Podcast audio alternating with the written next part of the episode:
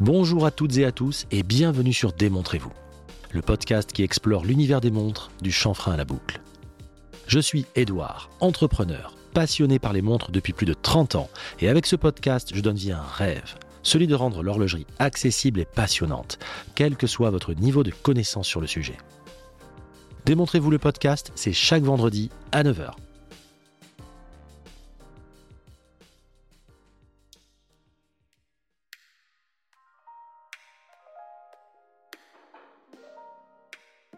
Je suis très heureux de vous accueillir pour ce nouvel épisode.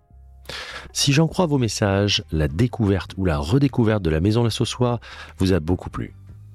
Une famille passionnée, au destin exceptionnel, mais qui a su garder les pieds sur terre. En témoigne la simplicité de l'échange de la semaine dernière. Le père, le fondateur, Jean La Sauçois, devrait bientôt être au micro de DMV. Et là, si vous aimez les anecdotes, vous allez être servi. Je vous en reparle bientôt. Comme chaque semaine, je prends une minute pour remercier tous ceux qui ont fait de même en me soutenant par une note, un commentaire, un follow, etc. Merci à iJage et One77 pour leurs récents commentaires sur Apple Podcast. Allez, il est temps de passer à l'épisode 53. Un épisode qui vous démontre une fois de plus à quel point le milieu de l'horlogerie est un monde de passionnés, d'amoureux du travail bien fait, garant de la pérennisation d'un certain savoir-faire, de gestes parfois séculaires. Évidemment, je ne vous dis pas que tout est rose, mais quand même, ils ne sont pas légion les domaines d'activité où la passion est aussi prégnante, où chaque invité a les yeux qui brillent à la simple évocation du sens de son métier. Je reçois aujourd'hui Yann Perrin, président d'ABP Concept, ou atelier du bracelet parisien si vous préférez. Yann est le fils du fondateur d'ABP, Jean-Claude Perrin, qui créa cet atelier de fabrication de bracelets pour montres en 1997, après avoir notamment développé la maison Camille Fournet et créé Création Jean-Claude Perrin, deux grandes références dans la fabrication de bracelets haut de gamme. Yann nous raconte toute cette époque, mais aussi comment il a su trouver sa place dans l'entreprise. Pas facile de passer derrière un tel parcours. Il nous ouvre également les coulisses de cet atelier qui navigue entre tradition, savoir-faire et une certaine modernité nécessaire. Bref, préparez-vous, collez vos écouteurs et profitez les enfants. Je vous souhaite une très bonne écoute.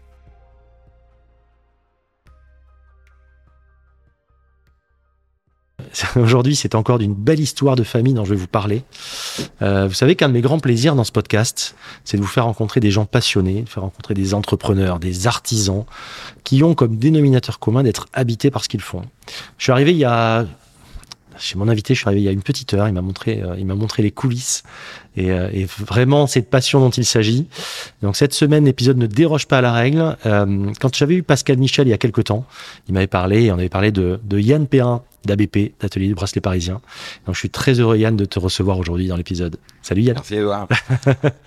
Comme j'ai dit tout à l'heure, euh, ouais, c'était c'est assez émouvant pour moi de revenir ici parce que ça fait quand même quelques années j'étais venu euh, et j'étais euh, venu faire des bracelets ici et je retrouve cette odeur, je retrouve cette émotion quand on vient, quand tu m'as montré toutes ces poceries.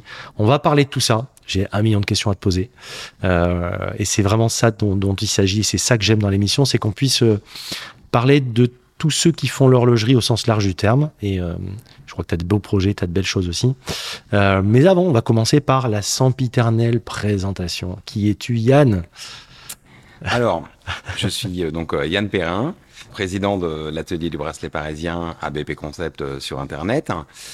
Et je suis donc fabricant de, bracelets montres sur mesure principalement et hyper customisés. On travaille pour pour une euh, communauté euh, hyper vaste de, de, collectionneurs dans le monde entier. Hein. On fait à peu près 50% de notre chiffre à l'international. Et bien sûr, on a une, une boutique euh, à Paris, place du marché Saint-Honoré, à deux pas de la place Vendôme, mmh. qui est notre quartier historique. La société, donc Atelier du Bracelet Parisien, a été créée en 1997 par mes parents, Régine et Jean-Claude Perrin. Mmh. Et moi, je les ai rejoints en 2000. Euh, J'étais le quatrième ou cinquième salarié et à présent nous sommes euh, à peu près 25. Ah, vous étiez 4 ou 5 en 2000 Vous étiez 4 ouais. ou 5 ouais, Ah ouais, ouais.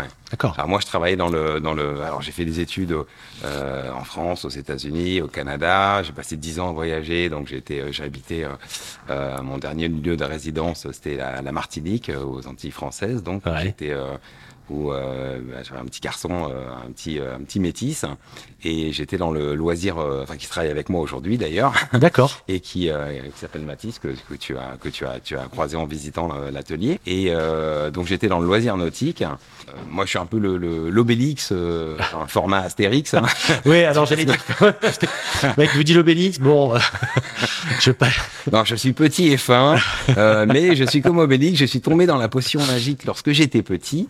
Euh, au sens où euh, ma mère, Régine Perrin, euh, s'appelle à l'origine Régine Fournet. Camille Fournet, je pense. Ça doit parler à beaucoup d'entre vous. Voilà.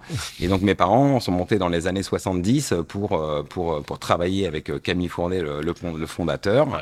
et puis, je crois, 15 ans après, ils ont créé Création Jean-Claude Perrin, hmm. Création Perrin aujourd'hui. Euh, du nom euh, éponyme de, de, mm. mon papa, mm, mm, voilà, euh, qui travaillait, ces deux structures travaillaient pour, pour les industriels de l'horlogerie suisse. D'accord. pas pour le particulier et donc avait des logiques toujours de, de rentabilité, alors dans le luxe quand même parce que parce que c'était principalement enfin, du cuir exotique toujours, hein, alligator, autruche, lézard, c'était vraiment le, le, le, triptyque gagnant de, de l'époque. mais ils ont des problèmes de, de, on va dire, de trésorerie et ont perdu leur société euh, des suites de la, de la, guerre du Golfe parce que bah, ils avaient acheté des centaines. Donc 91, 92, dans ces eaux-là, dans ces années-là, euh, ont dû, euh, ont dû bah, investir massivement en cuir pour pour pour fournir les manufactures suisses parce que là on parle de commandes de dizaines de milliers de bracelets. Hein. il y avait il y avait plus de 100, plus de 100 salariés, il y avait une, une, ah oui, une grosse machine, fabrication, une grosse machine. Euh, et puis, bah, toutes les commandes ont été annulées avec la guerre du Golfe. Donc, mes parents se sont trouvés dans une difficulté hmm. financière. Donc, vous avez les pôles, l'investissement, euh, mais plus les commandes. et puis les salariés, les salaires à payer, wow, voilà, les commandes annulées. Et donc, euh, donc suite à cela, donc ils ont vendu leur structure. mon père a, travaillé en tant que consultant dans des, pour des usines qui se montaient, notamment à mmh. Maurice de, de, de bracelets-montres, et puis un peu en Suisse aussi, mmh. un peu partout.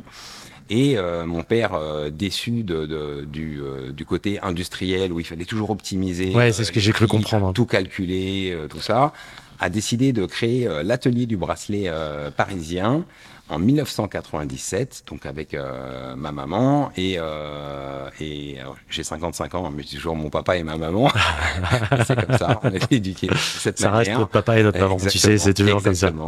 Et je les adore, ils se portent bien pour ceux qui. Euh, on les embrasse. Par les deux, par les deux pardon. Et, euh, et donc il a créé donc euh, l'atelier du bracelet parisien, donc à vocation euh, exclusive pour le particulier. L'idée. Donc revenir aux sources un peu quelque part. Exactement. L'idée c'était de revenir à, à, à cet artisanat. Cœur du métier. Euh, cet artisanat, euh, donc avec des process de fabrication euh, manuels. On, on, met de l'émotion et, on, et, de toute manière, notre recherche, c'est de faire du beau. Ouais. Euh, mais au-delà du beau, c'est de répondre à un besoin. Voilà. Pratique durable, euh, etc. Oui, entre autres. Alors, je pense, je pense que c'est un sujet qui, qui, va, qui va venir, euh, qui va venir euh, ultérieurement. Mais donc cette vocation, c'était de créer euh, un, un bracelet montre qui soit mm. le, le, prolongement de la personnalité mm. de la personne qui porte la montre. Une montre, aussi belle soit-elle, est fabriquée à plusieurs centaines, plusieurs milliers, plusieurs dizaines de milliers de, de modèles. Identiques. Donc, donc mm. l'idée, c'était de, de, vraiment créer un, euh, voilà, un pont entre entre un objet, hmm. euh, une montre, un objet d'art peut-être, mais euh, on laisse le soin aux éditeurs et la personne qui euh, qui euh, qui la qui la porte. Donc hmm. on va euh, proposer des couleurs, euh, des de, de, cuir, des types ouais. de cuir, ouais. des couleurs de fil, ouais. des bon plein plein d'options de doublure, de, doublure, de tranches, etc. etc. évidemment toutes les tailles, hein, largeur, longueur, pour que ça ça aille aussi. Hein. Il y a des types qui, enfin euh, en Asie, moi, moi, je voyage beaucoup pour, pour mon boulot et, et on voit des, des, des, gars qui ont des montres à 50 000 euros, mais le bracelet, il fait le tour du poignet euh, dans tous les sens parce que parce que il y a un, là-bas le tour de poignet est plus fin que qu'ici. Ça et, peut gâcher la montre. En fait, ça peut ça peut aller dans un sens ou dans l'autre, quoi. Ah. C'est triste, ouais, c'est triste. Ouais, enfin, c'est triste. J'imagine une, une, une femme qui porte une robe Dior à 20 000 euros et puis c'est pas du tout sa taille, tu vois. Enfin, ça n'a pas de sens. Et nous, notre vocation, c'est de vraiment euh, faire que qu'une montre, euh, bah alors par la taille évidemment, puisqu'on fait du, du, du bespoke, hein, Mm. euh, soit adaptée à la personne, mais aussi à travers ses, soit, enfin, correspondre à sa mentalité, Mm. à son, à ses goûts, à- aux vêtements qu'il porte. Euh, On va pas vendre le même bracelet à un, un, un banquier euh, qu'à un surfeur. Oui, selon pas. lifestyle, selon l'utilisation que tu vas en Exactement. faire. Et, euh, Exactement. et, et on va parler de toute façon de tout ce chemin et ce qu'on vient chercher en boutique.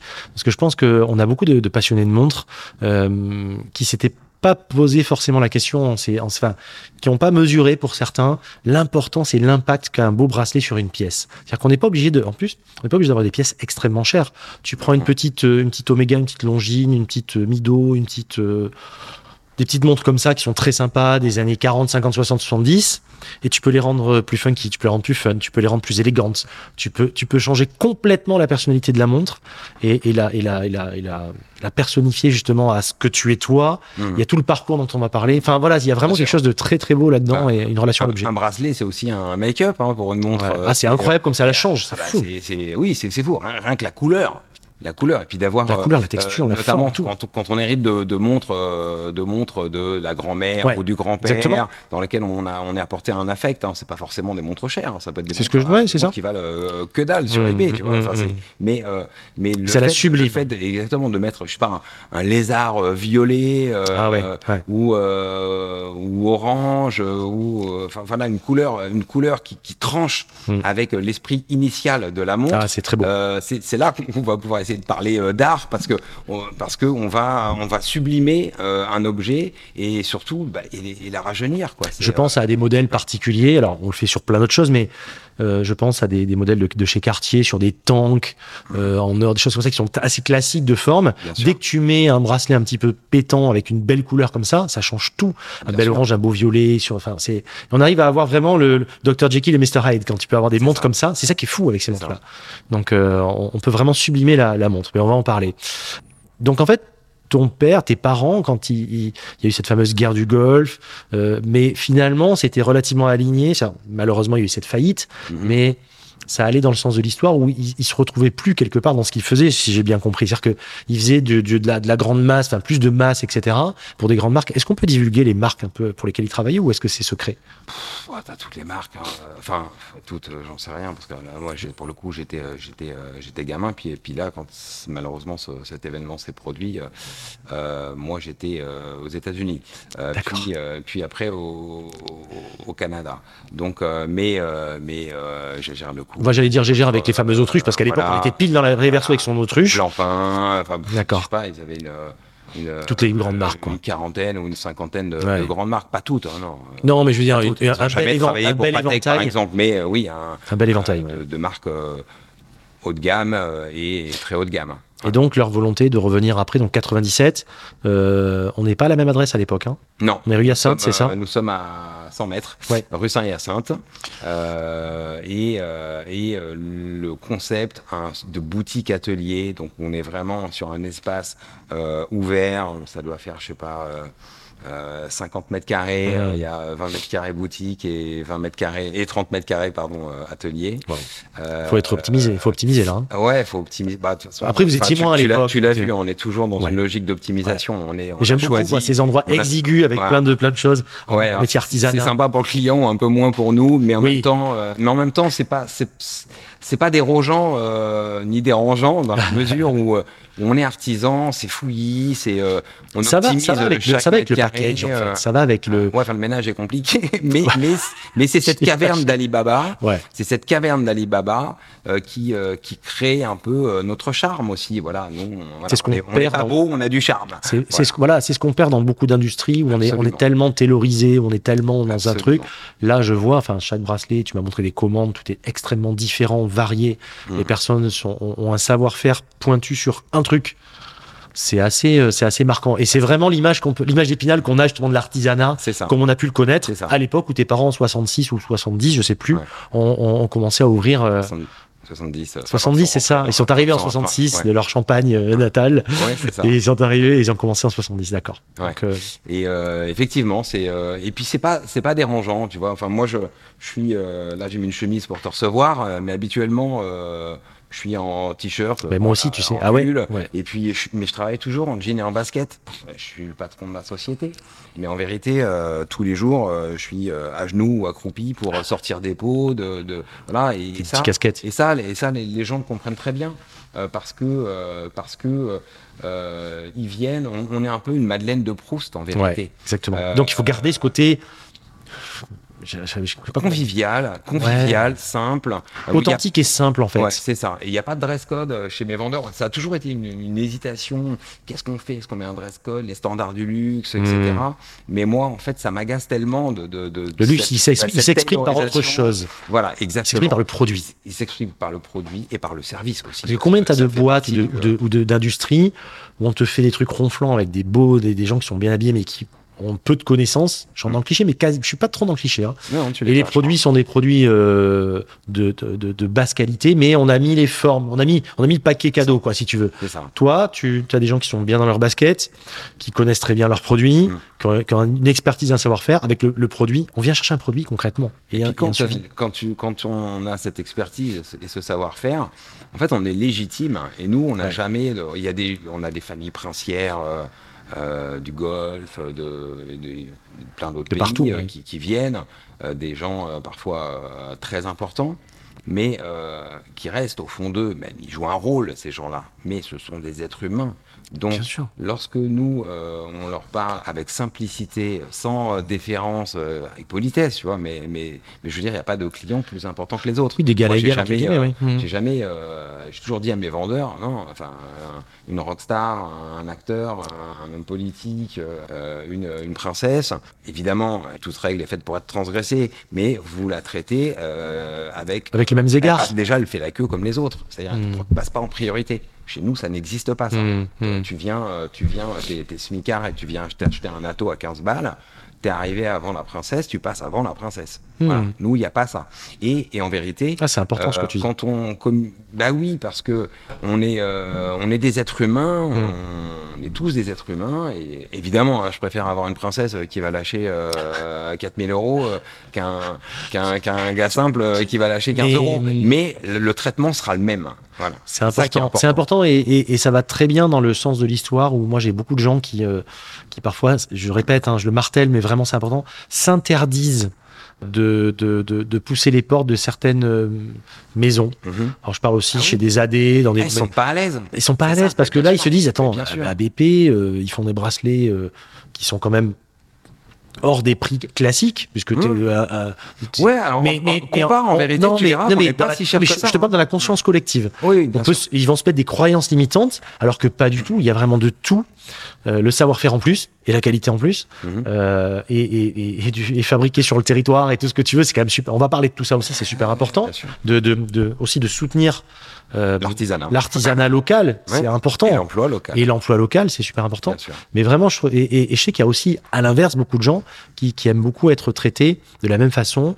Et que voilà, il n'y a, il y a rien de pire que des espèces de, de rondes jambes, de choses comme Ah, ça. ouais, C'est insupportable, c'est pénible. C'est insupportable. Tu sais, moi, on quand- est tous pareils et euh, voilà. Hein. Et- Tu sais, moi, quand je voyage, euh, là, pour le coup, je rencontre pratiquement que des clients euh, VIP. Donc, je vais manger chez, euh, au domicile de Mm. certains euh, milliardaires. Enfin, là, là, tu vois, euh, je- j'en ai un qui me vient à l'esprit euh, parce qu'il est plus récent. J'étais en Indonésie euh, mois de juillet, si je ne m'abuse, et et t'avais, euh, c'est un bon, c'est un système un peu de caste, hein, Ouais. féodal, Ouais, ouais. et t'avais, euh, t'avais une dizaine d'invités triés sur le volet Hmm. qui, qui sont bah, tous ultra riches. Alors, ils gagnent tous euh, 200 fois ce que je gagne par mois. Euh, mais moi, je suis à l'aise. J'ai pas de, j'ai pas de prétention au sens où je cherche pas à me mettre à leur niveau euh, parce que je suis au même niveau. Je suis un être humain comme eux. Euh, et quand on parle avec simplicité, bah, en fait, les gens aiment bien ça, en fait. Euh, évidemment, il y a, y a des, il y a des us et coutumes auxquels il faut Et puis toi, ta s'adapter, richesse, ton patrimoine, pays, est, ton patrimoine est, est ailleurs aussi. Euh, t'as quand même, t'as une famille qui a créé des choses assez incroyables aux yeux de certains. Vous êtes même t'as quand même ABP, t'es à la tête de cette de cette maison qui est bien connue, qui a une réputation. Enfin, voilà, donc euh, je pense que aussi c'était euh, c'était David Laroche qui parlait de ça justement, qu'il disait faut pas avoir de complexe par rapport à des gens par uniquement sur le métrique de l'argent en réalité. Bien tu veux, t'as des gens qui ont pas forcément ou ont des, des moyens différents, mais où leur zone de génie, leur richesse est ailleurs. Ah, mais t'imagines pas. Aujourd'hui, j'ai moins le temps de communiquer avec les, avec les, euh, les clients parce que Mm. bah, voilà, 25 personnes, euh, on, voilà, on a, nous, on est euh, vertical, horizontal, Ouais. euh, c'est, c'est euh, dans notre développement. Donc, j'ai beaucoup, beaucoup de travail. On fait de l'import-export, Ouais. on fait de la fabrication, etc. Euh, mais avant, euh, là, je te parle back in, euh, back in 2000, euh, rue Saint-Hyacinthe. 23 ans derrière. on avait des, gens, des familles très riches parisiennes. Oui, bah oui. Ou, des vieilles dames qui avaient un, un- qui avaient un patrimoine immobilier très important, mais elles venaient juste pour discuter. Mais les pauvres, l'argent, c'est très important, l'argent. Ouais. Ça reste un outil. Euh, L'amour est Ouais. essentiel et la Ouais. santé. Ouais. Euh, après, l'argent, euh, si, si tu peux pas m'en donner à manger à tes enfants, voilà, c'est, là, ça devient un enfer. Mais je veux dire que le, c'est absolument pas le principal. Euh, le principal, c'est, c'est, ben, voilà, c'est la pyramide des besoins sûr, de, bien sûr. de- de Maslow. De Maslow, t'as ouais. besoin, de, voilà, d'affection, d'affection et puis de, de santé. Et le reste, après, après vient l'argent, les loisirs, mais, mais c'est pareil. Combien de gens sont riches et aigris parce que, parce qu'en fait, ils sont, ils ont relation au monde qui est, qui est, euh, qui est, euh, qui est factice, euh, puisqu'on leur fait des ronds de jambes en permanence. Du coup, ils perdu leur surtout, on humanité. pas, et surtout, pour certains, le- la pire des choses, et ça revient à ce que tu disais, c'est que certaines personnes, à ma petite échelle, à une époque, j'ai connu ça, les gens n'osent plus te dire si c'est bien ou pas bien, ou si ça va ou si ça va pas. C'est-à-dire qu'on ne te dit que du positif, même quand il y a. Et ça, c'est ça, c'est dangereux, Mmh, bien sûr. parce que Bah, t'en perds on te dit toujours que tout est parfait, entre guillemets, parce qu'on a envie de te cirer les pompes. Oh, regarde Poutine. Euh, ouais. Qu'est-ce qu'il nous a fait, Poutine? C'est Ouais, ça, hein? Ouais, c'est ça. T'as perdu. C'est ça. Tu perds et, pied à la et- et- réalité. et donc, souvent, ces gens-là, quand ils viennent dans des environnements où ils sont traités avec d'égal à égal, ou en tout cas avec les mêmes égards que la personne Oui, qui va venir après, ils apprécient ça, justement parce que c'est ah, c'est une bouffée d'air, tu vois. Bien ça sûr. fait du bien. Bah, ça, alors, c'est ce que je te dis. euh, on est une Madeleine de Proust pour mille raisons, Mm. mais aussi ça, Mm. parce que on, euh, humainement, euh, voilà, on est des êtres humains et on sert des êtres humains, euh, quels qu'ils soient. Ouais. euh, voilà. Et Ouais. puis on les ramène à, à la réalité de la fabrication. Notre atelier il est en face, il est ouvert, il nous voit travailler. On sait que c'est pas qu'il n'y a pas euh, notre notre, Et- notre valeur ajoutée, elle n'est pas à 90% euh, dans la communication. C'est pas chez Meta, marketing. quoi. Elle est pas chez voilà, Meta. nous c'est Et, c'est- et puis, ça rappelle à beaucoup, et moi le premier, les boutiques dans lesquelles je rentrais quand j'étais gamin, quoi. bien sûr. Bien tu retrouves des odeurs, des sûr. façons d'achalander, des façons de mettre Mm. qu'on ne voit plus trop maintenant, malheureusement. Ouais, ouais. Les- tes, tes tiroirs avec les posteries, comme on voit, avec les petites tes étiquettes et tout. Mhm. Mais, mais c'est, c'est, c'est des choses qu'on ne voit plus trop. Et c'est, c'est une manette de Proust, comme tu dis. Ça, Rien que ça, euh, comme je le disais, comme euh, Pascal Michel le disait dans l'épisode avec Canart, même si vous n'avez pas l'intention d'acheter dans un premier temps, mais n'hésitez pas à venir quand même, demander du conseil, voir ce qu'il y a. Et, et, et peut-être qu'un jour vous passerez à l'acte ou pas, peut-être. Ne serait-ce mais que, ne venez vous imprégner de ça. Moi, je dis toujours, euh, on est euh, artisan, Ouais. ok, parce qu'on travaille vraiment de manière artisanale, Mmh. mais on fait aussi agence de voyage et parc zoologique. mais non, mais on a 50 espèces et Ouais, matières fou. différentes. toucher, moi j'arrête pas de toucher depuis tout à l'heure. Voilà. Je me balade, il me voit toucher tous les trucs. Des, des- des couleurs, on en a euh, des centaines. Ah, c'est Euh, mon rêve. Euh, une fois, j'avais acheté, euh, j'en ai plus, voilà. mais des pâtes de poulet. Ah oui. Des pâtes de poulet, j'avais acheté ça, hein, tout un carton, il y avait, il y avait 5000 pâtes. Parce que tu as des commandes minimum quand tu passes des commandes internationales d'une tannerie en Thaïlande. Voilà.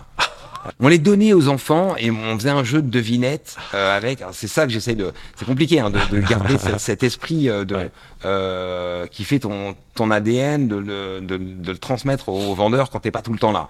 Mais on faisait des jeux. euh, Tiens, si tu devines ce que c'est, euh, je te le donne et tu donnes un indice. Alors tiens, euh, ils posent une question. Alors ils vont dire ouais, c'est un crocodile. Bah, dis, non, c'est pas un crocodile, mais euh, ça marche sur deux pattes. Tu vois, tu donnes des trucs Ouais, comme ça. ouais, ouais. moins tu le donnes. C'est il arrive. rigolo. Ou tu demandes quelle est ta couleur préférée, ou une petite fille, tu vois, parce qu'on Ouais. avait une dizaine de couleurs de pâtes de poulet.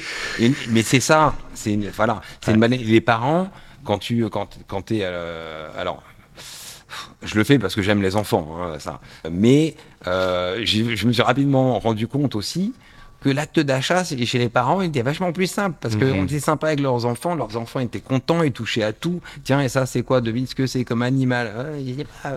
Et donc Ça aussi, et à c'est un, chaque- ça aussi, c'est un et truc. C'était un jeu, c'était ludique. Et Ouais. les parents, bah, en fait, ils s'émerveillent aussi, comme nous. euh, Bah, ça ressemble un petit peu à la vie qu'on a pu avoir plus jeune, effectivement. Tu parles des enfants qui touchent à tout, qui doivent toucher à tout. Aujourd'hui, les parents souvent euh, restreignent les enfants, pas qu'ils touchent dans des magasins, des choses comme ça.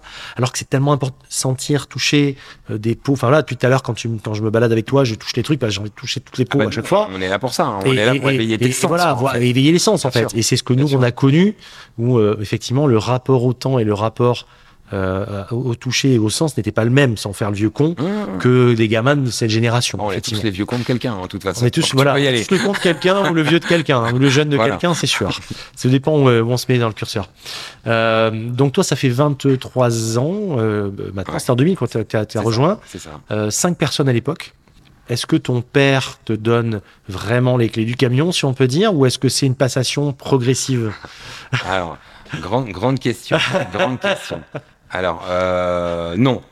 Non, parce que euh, mon père euh, a un rapport à son métier. Bon, là, on se transpose, hein, c'est pas la même génération. Oui, bien C'est fusionnel, au sens où, où c'était son troisième enfant. J'ai une grande sœur. D'accord. Euh, et son entreprise. euh, et c'était toujours, euh, bon, il m'écoutera, hein, mais c'était euh, moi je, j'ai fait ça, j'ai, Oui. j'ai, j'ai, j'ai, euh, D'accord. voilà. Euh, Je me suis construit tout seul, ce genre de choses un petit peu ou pas trop? Bah, en vérité, c'est ce qu'il a fait, hein, parce que j'ai beaucoup de, de- d'estime euh, et, de, et d'admiration bon euh, parcours. pour, pour, pour le travail de mon père. Enfin, il est quand même arrivé.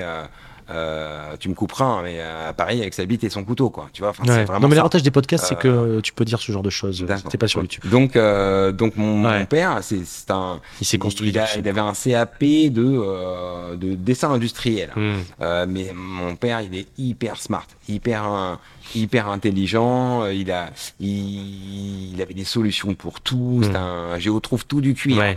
et un très très bon commercial. C'est assez rare hein, d'allier les deux. Euh, Donc cette passation de flambeau, elle se passe comment et alors cette passation de flambeau, donc moi je rejoins euh, l'entreprise familiale. Alors pour s'il y a des gens qui, qui, qui, ont, qui ont la même expérience que moi et qui ont rejoint une entreprise familiale, j'imagine qu'il y en a, hein, parce que Bien sûr. la moitié des entreprises Bien se transmettent de génération en génération. Et ben quand on est, euh, quand on a un, un master et une licence euh, et qu'on se, et qu'on finit à bosser sur la plage, à louer des trucs sur les pour les touristes, on n'est pas très fier de soi. Euh, donc moi quand j'ai eu euh, cette opportunité de donc, donc de revenir à Paris pour euh, enfin j'étais pas malheureux hein, je faisais de la musique euh, j'étais euh, guitariste euh, Oui, t'as fait euh, guitare, compo, clavier, c'est ça? euh, ouais, et aussi euh, djembé, euh, cajon. euh, Enfin, ça c'était pas à l'époque, mais mais euh, ouais, Le couteau je- suisse je- de la musique. Je Quoi. suis ouais, je- j'adore la musique. euh, Mhm. J'ai euh, c'est c'est une partie, enfin c'est une partie une de très importante de de, de, ma vie. Enfin, je suis un homme de passion, donc euh, Hmm. donc euh, j'en- Donc aligné avec ton métier d'aujourd'hui aussi. Absolument. Mais de toute façon, euh, quoi qu'on fasse, hein, je veux dire, je serais, euh, je mange pas beaucoup de viande, mais si j'étais charcuterie, charcutier, pardon, je me passionnerais euh, Mhm. pour les saucisses. Quoi. Euh, voilà, c'est. Je pense qu'il n'y a pas de, il y a pas de sous-métier. euh, Il y a que des choses passionnantes à partir du moment.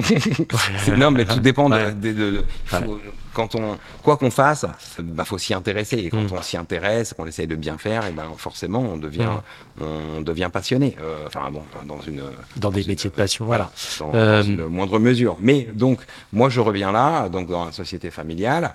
Mes parents ont été hyper accueillants avec moi. Je fais une formation CAP de, de maroquinerie en, euh, en,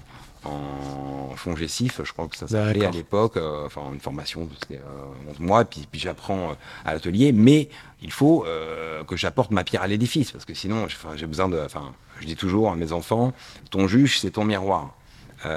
Donc, Il faut que tu arrives à te regarder dedans. Tu te rases ou que, ou que tu te laves les dents, tu vois. Enfin, c'est ton juge, c'est toi. Vu, euh, vu, euh, vu ce que je faisais, en plus, je laissais mon, mon fils de 5 ans à la Martinique. C'était émotionnellement, c'était c'était difficile parce que je partais pour pour lui construire un avenir. Mais il- voilà. il Mais tu le laissais euh, sur le banc de touche euh, un petit moment pour ensuite faire Ouais, bah après, j'y allais tous les ans. Lui venait trois fois Ça par devait être an. dur, ça, hein. Ouais, ah ouais, non, c'est Ça devait être- parce que voir tous les ans, moi, je- Attention, hein, à l'époque, t'as pas, t'as pas, t'as pas WhatsApp, t'as pas la visio. Alors, Attention, bah, tous les mardis, Tu te faisais un petit, tu faisais un petit messenger, quoi. Ouais, même pas. Je crois même pas que t'avais ça. Non, Si, non, moi, 2000. moi, je l'appelais. Je m'étais, je m'étais acheté un micro casque, tu sais, d'opérateur téléphonique pour pas avoir mal au mal au Ouais, rein. Et tous les mercredis et tous les dimanches, je passais une heure au téléphone Ah avec là. lui. Je lui inventais des histoires, euh. Euh, voilà, pour entretenir son, son, son pour Ça le teaser un peu, parce que faut- montrer que t'es là, quoi. euh, oui, oui, ah, bien sûr. non, mais bon, c'est important parce que t'es quand même. euh, ah bah bien sûr. Et puis même moi, enfin, de X ça, milliers de kilomètres, euh, c'est pas simple, lui, parce que moi j'avais besoin de, ouais. d'avoir un contact avec lui. Bah, aujourd'hui, il travaille avec moi, donc tout va bien. Et puis il est arrivé en France il est à l'âge de, de 16 ans. Euh, mais bon, pour en revenir à ça, j'avais besoin vraiment d'apporter quelque chose à cette structure que mes parents n'avaient pas. C'est-à-dire, ma mère était comptable, euh, donc euh, c'est pas à ce niveau-là que je pouvais apporter quelque chose. Mon père, c'était un artisan euh, exceptionnel. Émérite. J'avais pas grand-chose à lui apporter non plus. Mm. Et c'était un, un commerçant incroyable. Donc, euh, T'avais pas un peu le sentiment de, de au départ, t'as dû dire. euh, d'être un usurpateur. Non, Non. Pas, non, pas du tout. Non, non, mais je veux dire, euh, t'arrives où t'as des, bah, tout le monde, tout le monde est à sa place, tout le monde fait bien les choses. Tu dis, qu'est-ce que je vais bien pouvoir foutre là-dedans Eh ben, justement, c'est ce que j'ai fait. J'ai créé euh, le, le- un site internet moi-même, parce que bon, pour le coup, j'avais des études qui, qui alors aujourd'hui, je suis complètement has hein, parce que ça, la technologie Ouais, évolue euh, tellement ouais. vite que Tu faisais en HTML Enfin, tu te connectes pas, euh, tu te connectes pas euh, pendant euh, pendant deux ans et puis c'est Ouais, 11 heures. ouais, ouais. Donc euh, donc euh, premier site internet, je vendais avec des forums type euh, Paneristi, Mmh. euh, c'est- vraiment ce qui a ce qui a développé. Je leur faisais des commandes groupées, ils me commandaient à 50 euh, et puis euh, puis voilà. À l'ancienne. Après, par email, etc. Et ce qui pour le coup était complètement aux antipodes de de de, de l'esprit de, de mes parents. Donc euh, voilà, après j'ai essayé de sourcer un maximum de cuirs différents, puisqu'on a- à la base on travaillait sur 5-6 espèces, euh, et donc moi pour offrir un choix Mm. euh, vaste, pour avoir des arguments de communication aussi, tu vois. Et puis euh, et puis de, fil en aiguille, euh, bah, je suis devenu trouvé ta euh, place, légitime. Mais Voilà. donc la largeur de gamme qui fait la signature d'ABP aujourd'hui, Ouais. c'est toi concrètement. Oui, c'est moi. D'accord. Ouais. C'est important ça, parce que c'est- ouais. s'il y, a- s'il y a bien quelque chose qui résonne, en tout cas moi dans ma, dans ma conscience, il y a quelque chose qui résonne, pour moi ABP égale euh, personnalisation, mais égale aussi Ouais. personnalisation à outrance, c'est-à-dire qu'on peut vraiment aller ça- très loin. Alors ça aussi c'est moi parce que mon père il avait ses, ses, ses codes. Ouais. Lui il a, il a il a toujours eu son, son avis sur la qualité. Et Il la influence les mecs qui viennent d'acheter Ouais. un truc. Non, non, prenez Ouais. ça. Eh ben exact, non mais exactement, exactement. Mais les gens le faisaient avec Avec plaisir. la petite tape sur Mais l'épaule bien pas- viril, et les mecs, oui, c'est bon, je prends celui-là. Non mais c'était vraiment ça. Euh, c'était vraiment Ouais, ça. mais c'est notre époque. hein. Où, euh, Et mais, puis, il y a une partie- mais- puis- mais il avait un pas. rapport euh, intransigeant avec euh, la qualité. Tu vois, il y a des ouais, ouais. coutures qui sont pas très durables, euh, ou des types de doublures qui sont pas très durables, que moi je vends avec plaisir, mais juste en, pro, en, en expliquant au client, attention, Attention, c'est moins ça, robuste. ça, c'est moins robuste, mais vous pouvez le faire parce que c'est c'est hyper fun, ça rend votre époque aussi. unique, etc. Ouais, tout est, aussi. pour moi, tout est dans la communication. Mon père, euh, la différence, il n'y en a pas beaucoup, hein, mais euh, une vraie différence, c'était euh, non, non, ça, non, faut que ce soit fait comme ouais, ça. ouais, je comprends. Euh, telle écaille, non, non, pas des écailles dans ce sens-là. Non, oui, mais papa, le monsieur, il veut, il veut payer. Non, non, non. Dis-lui que c'est ça. non. Et non, mais c'est, génial, j'imagine, ouais. Mais c'est arrivé des dizaines de fois. ça. donc, donc voilà. Et euh, et euh, et puis après, euh, bah, j'ai pris, euh, voilà, il y a y a y a y a un âge pour tout. Euh, mon père est un peu vieillissant. Puis moi, en tant que fils, T'as envie de prendre ta euh, place aussi, réellement. non, ouais, non, mais pas ça je l'avais, j'étais très bien à bosser avec mes parents. Tu sais, c'est une sécurité Ah, aussi. Hein. T'es malade, t'as le droit d'être malade déjà. Euh, T'avais quoi, t'as le 35, droit t'avais de- 35 balais, quoi euh, 30-35 balais Ouais, enfin, j'avais euh, 30 ans. Ouais. Euh, mais là, si on se transpose un peu, là, je suis à 35 à ce moment-là. Et, euh, et non, non, moi, puis j'étais content. de moi. Enfin, je les aime bien, mes parents, on s'entend bien, quoi. Donc, euh, donc euh, j'étais quand même. Mais, si tu veux, je me disais, bah, faut, si je suis là, si je suis bon, ils doivent pouvoir prendre leur retraite. Oui, quoi. je comprends. La Voilà. passation de flambeau, c'est bon, là, maintenant. Parce que lui, attention, c'était 6 jours sur 7, hein, euh, Ouais. voire 7 sur 7. Hein. Ouais, c'est. Euh, moi, j'avais pas le choix. Il fallait que je, que je fasse une place pour mon enfant. Euh, et puis après, pour les autres que j'ai eu, euh, parce qu'après je me suis marié, j'ai eu deux autres enfants, etc. Mais, euh, mais j'ai jamais voulu euh, négliger ma vie de famille, tout simplement parce qu'elle était compliquée à gérer. Eux, ils étaient mariés, des enfants, euh, voilà, tout va bien, donc ils n'avaient pas besoin. Et, puis, Et tes autres enfants des enfants adultes. euh, Tes autres enfants travaillent avec toi aussi? Non, non, non, non, il y en a, il y en a un qui, non, mais il y, en a- y un qui a pu, hein. 10, non, mais, non, mais ils sont plus jeunes. Il y en a un qui a 17 ans, il a fait D'accord. déjà deux stages ici. D'accord. Euh, et puis le dernier, il a 13 ans, donc euh, voilà, on n'y est pas. Mais euh, je Why sais pas si on aura l'occasion. Non, mais il adore l'horlogerie. Là, je me suis acheté euh, deux euh, Moonswatch. Voilà. Ah oui. Voilà, une rose, une bleue, tu vois, parce que bon, je trouve que c'est quand même vachement sympa. Dès que tu mets des bracelets un peu moyen- plus fun, ça la change. mais même, hein, hein. la rose et la rose et la bleu clair. euh, Tu dois- euh, tu dois porter elles sont, elles en avec, euh, soi fun. Elles sont en soi fun. Oui, mais je veux dire, le bracelet d'origine est quand même indigne. Ah, il est dégueulasse. hein. Il est, c'est, c'est, Ah. c'est une dégueulasserie. Ouais, pardon. Non, non, Moi, non, non, mais si il tu est- m'écoutes. il est- il est- Désolé. non, mais il est Mais, euh, dégueulasse. ouais. Ouais. Euh, Mais tant mieux. dès que tu mets un ou un rubber ou un truc un peu plus sympa ou même une peau, ce que tu veux, Mm. ça la change incroyablement quand même. hein. Ah, c'est sûr, c'est sûr. Ouais, c'est plus la même montre, hein, c'est incroyable. Et donc, je faisais voir ça à mon petit dernier. Euh, qui adore l'horlogerie hein, pour le coup. Hein, parce Ouais. qu'il regarde sur internet, Ah ouais qui se fait. Ouais, ouais, il adore ça. Tu lui dis qu'il s'inscrive, euh, qu'il s'abonne au podcast. Bah, je ferai écouter. C'est cool, j'ai gagné un abonné. non, mais, non, mais c'est un bon moyen de- de- d'éveiller euh, sa- Ouais, sa- sa- son intérêt. Il fait un exposé dans sa classe, tu lui dis qu'il parle du podcast, le mec il fait pub, tu sais. Et donc il regarde la montre, ah elle est belle, hein, hein. Et je lui parle euh, de la Speedmaster, Moonwatch, euh, enfin vrai, il est allé sur la lune, etc. Et il, il m'a sorti, fasciné et il m'a, oui, non seulement fasciné par euh, l'histoire, Ouais, mais en plus il a eu une clairvoyance pour moi, je suis très fier de, de cette Il dit remarque. Il me dit, papa, euh, j'ai rarement vu euh, une montre avec des, avec des proportions aussi bien et tout. Eh ben, Ah ouais. bah, je dois- si je dois en avoir qu'une, c'est celle-là, hein, moi. Ah, de suite, il a, il a eu l'œil, quoi. Ouais. Et ça m'a. J'en ai une, mais je l'ai revendue. Bah, mon divorce. T'as vu, pour avoir un peu de. Pour Oui, payer, pour on payer casse l'ambiance. On casse l'ambiance. Oui, mais c'est ça. Bah, J'ai vendu beaucoup de montres. Et, euh, et, et- mais cette montre-là, elle était dans ma tête invendable. Bon, à un moment, euh, voilà. Comme je te l'ai dit. C'est, et, et c'est, et c'est, à la santé. et c'est en euh, ça que prime. parfois, je fais juste la petite parenthèse, c'est en ça, parfois on me dit oui, mais moi je veux pas acheter des montres pour spéculer, machin. Non, non, non, mais on ne parle pas de spéculer. Parfois, il est intéressant d'avoir des montres, ce que j'appelle liquides. Parce que quand tu as besoin, dans des coups durs de la vie, de te séparer d'une montre, ben, c'est plus facile de vendre une speed que de vendre, euh, je sais pas quoi, euh, je vais pas citer de marque volontairement, où tu vas mettre 3-6 mois, tu vas te couper un bras pour la vendre, alors qu'une sûr. Ben, tu perds une speed ou une, une certaine Rolex, certaine on, on- brise le mystère, mais il n'y a pas de mystère, euh, tu- c'est assez liquide. Donc, sans parler de spéculation, il y a des montres qu'on aime bien avoir parce qu'on sait que c'est liquide et que ben, si on a un coup dur, on a une poire pour la soif en se disant, ben, j'ai, j'ai ces sécurités-là. Bah, Tu bien vois. sûr, et Voilà. puis euh, ça rassure euh, son épouse aussi, parce que de dire, euh, enfin, ok, je l'ai acheté ce prix-là, je l'ai bien acheté, Exactement. mais euh, Exactement. demain j'en ai besoin. euh, Mais je récupère, au pire, je récupère ma mise, Voilà, au c'est quand même pas mal. Ah bah, Et j'ai kiffé pendant 2 ans, là, 3 ans, 5 ans. C'est une forme de spéculation. Tout à fait. C'est pas une spéculation Malsaine. euh, malsaine. Voilà, c'est pas le mec qui fout de 40 Daito euh, au coffre, coffre, ou à la banque, tu vois. Ouais. Bah, oui, non, mais il y en a plein. Mais, mais là, et en plus, c'est eux qui cassent le marché, quoi. Mais, mais, mais quand tu les portes, euh, à fait. euh, tu, et t'achètes bien, il n'y a aucune raison de se faire plaisir, Voilà. de, de ne pas se faire Voilà. plaisir, pardon. Ouais, tout à fait, tout à fait. Donc il a trouvé que c'était très pur. C'est beau ça déjà avoir l'œil à cet âge-là. 13, il t'a dit ça à quel âge 10, 10 Ah là, 13 ans. Ah, 13 ans, Mais maintenant. ça, euh, j'ai acheté les deux il y a- Incroyable. il y a quoi, il y a 10 jours. Incroyable. J'étais, euh, j'étais, euh, j'étais euh, abasourdi, quoi. Je il va faire une rubrique euh, Next Gen sur, euh, sur le podcast, tu non, sais. voilà. Alors ça, c'est un autre truc, par exemple, tu vois, pour en revenir, en- j'essaie de, de revenir parce que je digresse pas mal. T'inquiète hein, pas, tu- tu t'en rends je. compte.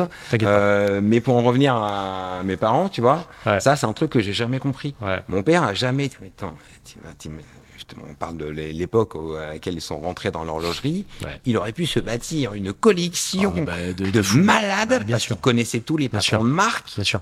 Et là, euh, l'époque où la plupart des trucs valaient rien, euh, coûtaient rien. Là, on aura un patrimoine, mais il n'a jamais acheté des belles montres. Euh, Jamais. Bon, il, il a pas mis dans l'IMO un peu, IMO? Parce que l'IMO à Paris dans les un- années un- 70. Un, euh, petit, un petit peu. parce que ça aussi, euh, Bah non, il a surtout mis dans sa société. C'est un peu plus tard qu'ils ont Ouais, un peu d'argent. Euh, un peu, mais, euh, mais pas tant que ça. Euh, non, mais dans les montres, il aurait pu. euh, T'imagines mais au-delà de ça, au- Oui, non, non, mais sans spéculer, euh, se prendre, se prendre d'intérêt pour l'horlogerie. À fait. Et il le, il le, il le dit lui-même, c'est c'est des, c'est des sujets, c'est des discussions qu'on a eues euh, plusieurs fois. Pourquoi ça T'aimes pas les, enfin, c'est pas qu'il aime pas les montres, mais il a un rapport très détaché à la Et puis très très qu'il très technique quelque part quoi. C'est euh, un, un bracelet ça doit être robuste, Mais une même- montre ça doit mais- être comme ci comme ça. Ouais, mais même pas. Et le détail des, des montres, c'est pas un truc, c'est juste le système d'attache par rapport au bracelet. Oui c'est technique. Qui m'intéresse, qui Ouais. m'intéresse aussi. Oui, non, même pas les mouvements, euh, tout ça. Ils sont, Et, ils s'en euh, et euh, qu'est-ce qu'il portait? Euh, Il devait porter qu'une montre, je parie, ou deux montres. une- Ouais, Gégère, Reverso. Ça, c'était lui, euh, mais c'est tout le monde, hein, moi aussi. hein, Enfin, je veux dire, Ouais, moi, j'en ai eu plein voilà, aussi. on, on parle, on parlera, euh, j'imagine, de, de modèles de montres tout à l'heure. Ouais, ouais, Euh. Pour moi, une montre, elle doit apporter euh, une émotion, euh, une imagerie. euh, Enfin, c'est pas qu'un objet euh, qui donne l'heure.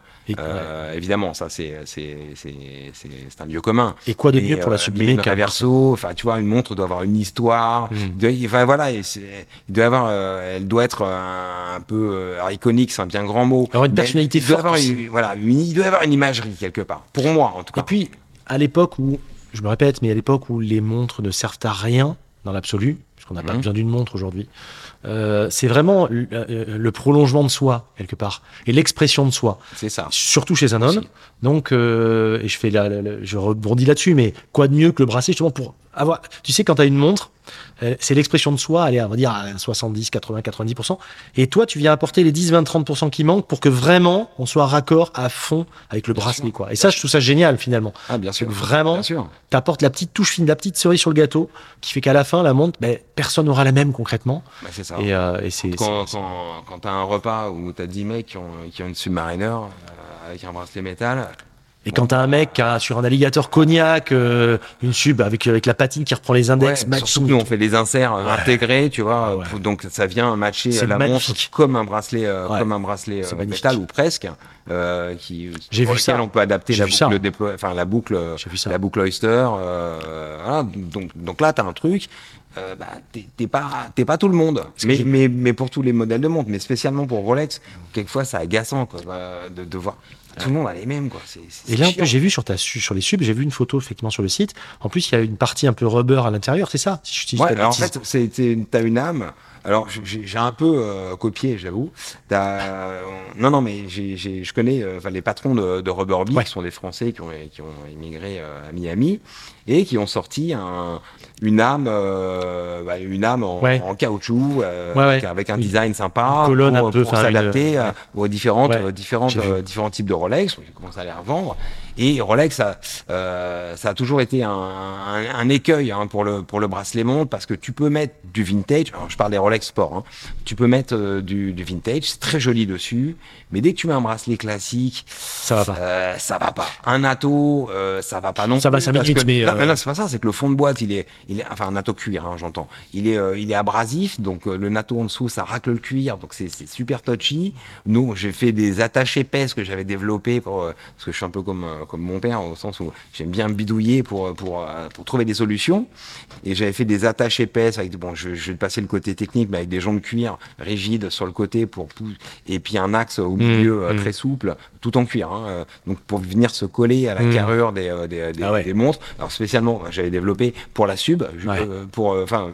Pour la sub et les Rolex Sport, et puis pour la Speedmaster aussi, où euh, quand t'as quand t'as un poignet, enfin c'est une montre qui a un anthrax assez important, où les pompes Mm. sont assez loin euh, de- du boîtier. Ouais. Donc quand un- tu fais ça, un Ouais, bracelet non. pour un mec un peu poilu et tout, t'as les poils euh, qui sortent entre le Oui, bracelet et puis, la, et puis, la, et puis la, la, sub, la sub, enfin, comme les Rolex en général, sport notamment, sont pas faites pour, souvent pour avoir des bracelets cuir et autres, puisque l'entrecorne est brossé de façon assez moche, la Ouais, finition est pas bonne. ah Il y a le numéro entre, entre c'est ça. c'est pas une montre qui est faite à l'origine. Moi, j'ai toujours dit, c'est une montre. Elle est soit sur son Oyster, soit sur son jubilé, mais bon. Et toi, j'ai trouvé que vraiment, j'ai vu sur la. Je vous invite à aller voir sur le sur le site ABP. On parlera de, Mmh, du, ouais, site, etc. On voit justement ça avec cette fameuse euh, ossature, comme tu dis, et vraiment, euh, qui peut, on peut mettre la déployante et tout. Ça vient épouser parfaitement la forme du boîtier. C'est ça. C'est vraiment beau. Hein, ça, Ça, c'est une âme en caoutchouc. c'est une âme en caoutchouc. C'est très très beau. comme un bracelet caoutchouc Rubber Bee, par exemple, euh, mais euh, plat Ouais. au-dessus, qu'on vient, C'est très beau. qu'on vient gainer Ah ouais. en alligator. Et on fait des tranches astiquées, on- donc on a un process très, spécial Ouais. de teinture qui viennent, qui viennent adhérer sur le caoutchouc et qui font la jointure, enfin qui font, euh, qui font une barrière à l'humidité ou au sébum, euh, voilà, donc ça le rend euh, étanche. Puis il Voilà. doit être souple et, Et, tout. euh, c'est super joli. hein. Franchement, puis, voilà. Puis au moins, tu as un truc. euh, alors, c'est encore plus excitant sur, euh, sur euh, je sais pas, une euh, GMT Pepsi, par exemple, c'est ce que j'allais ou dire. une Hulk, où, où tu peux tu avoir. peux. Tu peux même des couleurs de fil, faire, Ouais, des faire des, des rappels de ce que tu as sur la montre. Bah, c'est un peu l'intérêt du bracelet aussi, de faire un rappel euh, Mm. de ce qu'il y a sur le cadran. euh, Ouais. Ah tu vois, quand tu as une aiguille orange, bah, tu mets euh, il y a un, y a un, je sais pas, un cadran noir. Bah, tout simplement, tu mets une, tu mets, euh, tu mets un bracelet euh, noir et puis avec une piqûre orange, bah, tout de suite, ça, ça donne du peps, quoi. Et, euh, et puis, puis la doublure aussi. Ben, j'avais fait ça justement. Une fois, j'ai commandé, Mm. euh, enfin pour ma Zénith, euh, pour mon El Primero, j'avais commandé chez toi justement Mhm. un AB, enfin chez toi un AB, Mhm. j'avais commandé chez toi un bracelet, un alligator marron, mhm. en prenant bien soin les écailles, j'ai choisi, etc. Et j'avais fait avec la couture rouge qui reprend l'aiguille du chrono rouge. Et juste, en fait, elle était, c'était classique, mais dès qu'il y avait ces coutures rouges, ça changeait complètement la montre. Bien sûr. Et ça devenait, un- ça devenait sport chic, c'était magnifique. Et puis des rouges, on en a 30, nous. Ah oui, de- mais je me rappelle. fil. Je rentre dans la Donc, boutique, tu- on parle le truc, on monte le pattern, je choisis la peau, hein, très bien et tout. Ils me disent, euh, et en fait, vous avez le don chez ABP de, de nous poser des questions qu'on s'est pas Ah, posées. Ouais, ouais. et me dit, euh, et la vendeuse me dit à l'époque, euh, quelle couture? Bah, Je dis, bah, une couture. Bah, je dis, rouge, c'est pas mal. Ah, mais attendez, rouge, elle me sort un truc. Justement, tr- une trentaine, je me rappelle très bien, 30. Me dit, moi, ce qu'il y a le rouge comme ça, comme ça. On met le truc, on passe un quart d'heure Ouais, ouais. avoir la trotteuse à côté, on se dit, mais lequel est mieux? Et c'est incroyable. Et donc, quand tu reçois le bracelet, on va parler de ça, mais l'expérience, elle est, elle, est, elle est folle parce que tu as un truc qui est tellement personnalisé et tu peux pas t'imaginer la différence. Si tu, tu peux t'imaginer bien sûr, mais la différence entre l'avant et l'après quand j'avais ce bracelet sur cette montre où les mais on m'a alpagué en permanence en me disant mais oh, qu'est-ce que c'est beau. Alors écoute, je, je vais te donner un exemple tout bête. Euh, hier, euh, je reçois un.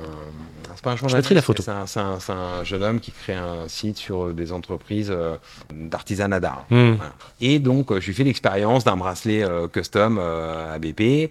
Et bon, j'ai pas mal de boulot, euh, donc euh, c'est pas moi qui fais la vente, mais je prends un, je brief un vendeur. J'ai dit donc là tu mets un truc un peu créatif, euh, voilà. Ouais. Et bon, en gros, la, la montre, c'est- je sais plus ce que c'est, c'est pas- une montre de valeur, mais elle est sympa, a- elle est stylée un peu 70s, donc c'est, moi j'aime bien le- l'esprit. Euh, t'as un guichet blanc, euh, et euh, la montre est donc tout acier, mais, mais le, le, le, le- le boîtier, il n'y a pas de verre en fait. Celui-ci, c'est un verre, c'est un petit guichet euh, pour, pour donner l'heure.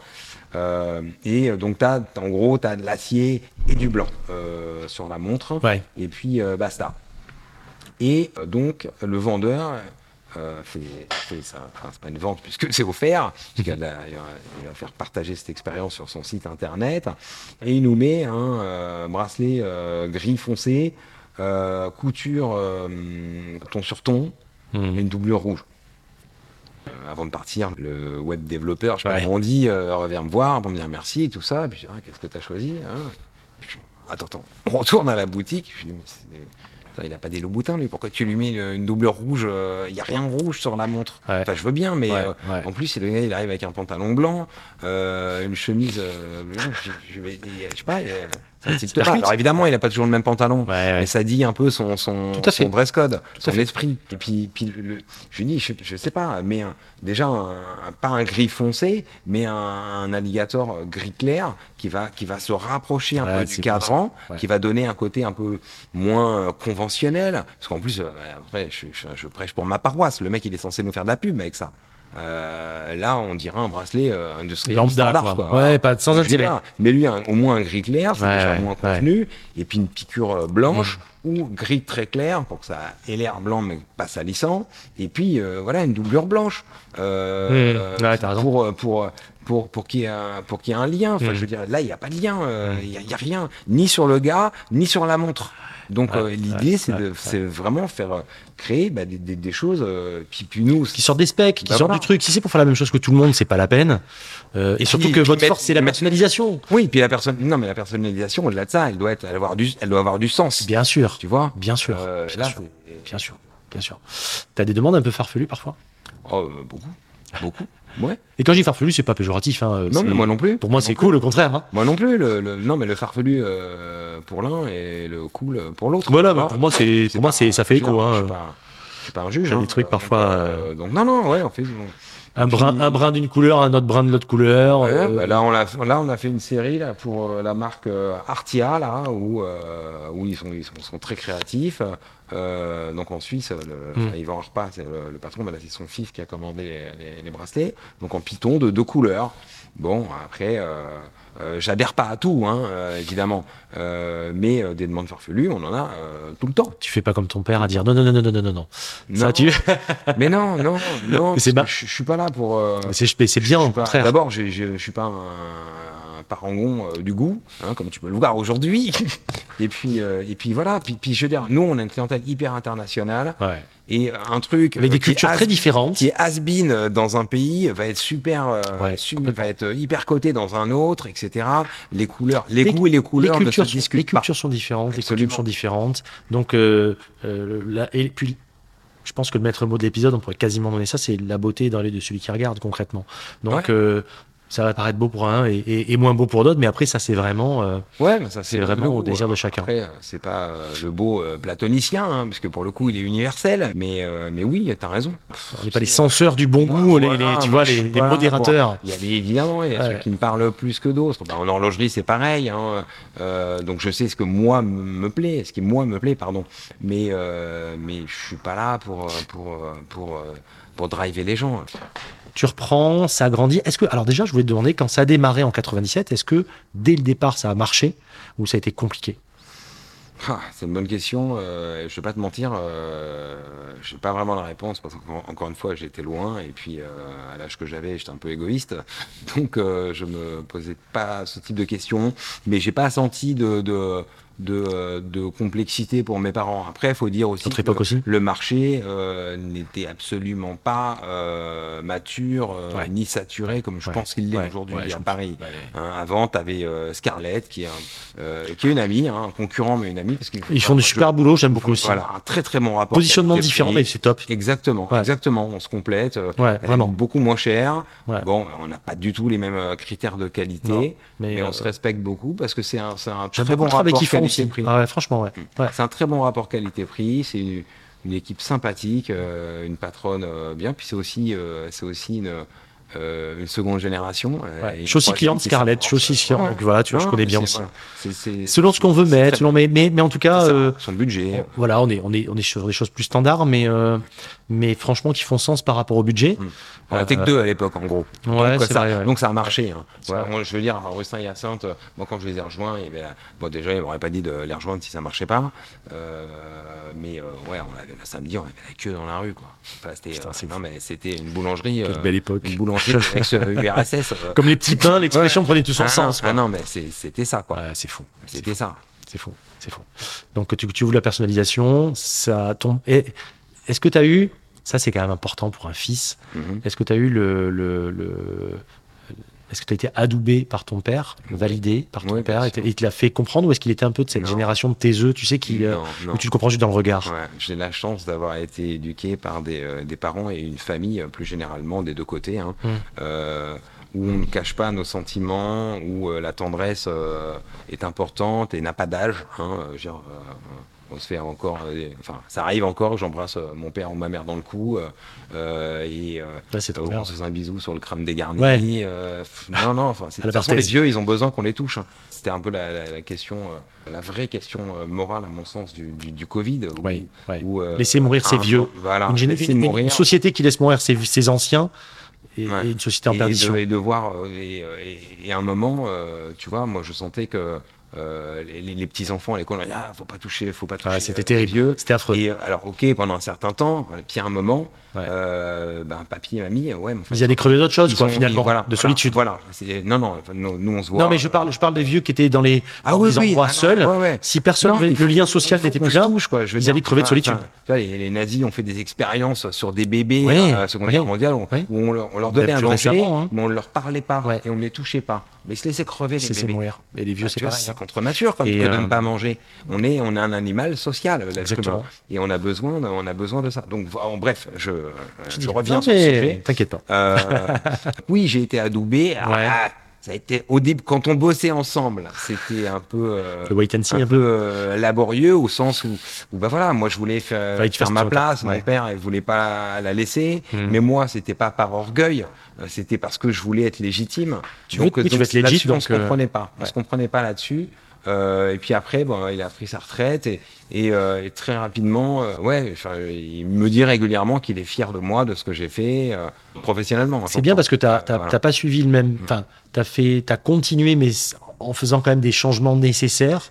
Donc, si tu veux, t'es, euh, t'es, Ouais. hum, t'as le côté fils d'eux, mais sans fils de. Enfin, t'as as réussi, je trouve, à mixer le truc. T'as des gens qui, moi, j'ai vu, bon, beaucoup, j'ai travaillé dans l'auto aussi, beaucoup de Mhm. gens le savent, et je voyais des groupes automobiles, des trucs de marque, etc., où t'avais des fils ou des filles d'eux qui finalement euh, n'avaient pas faim.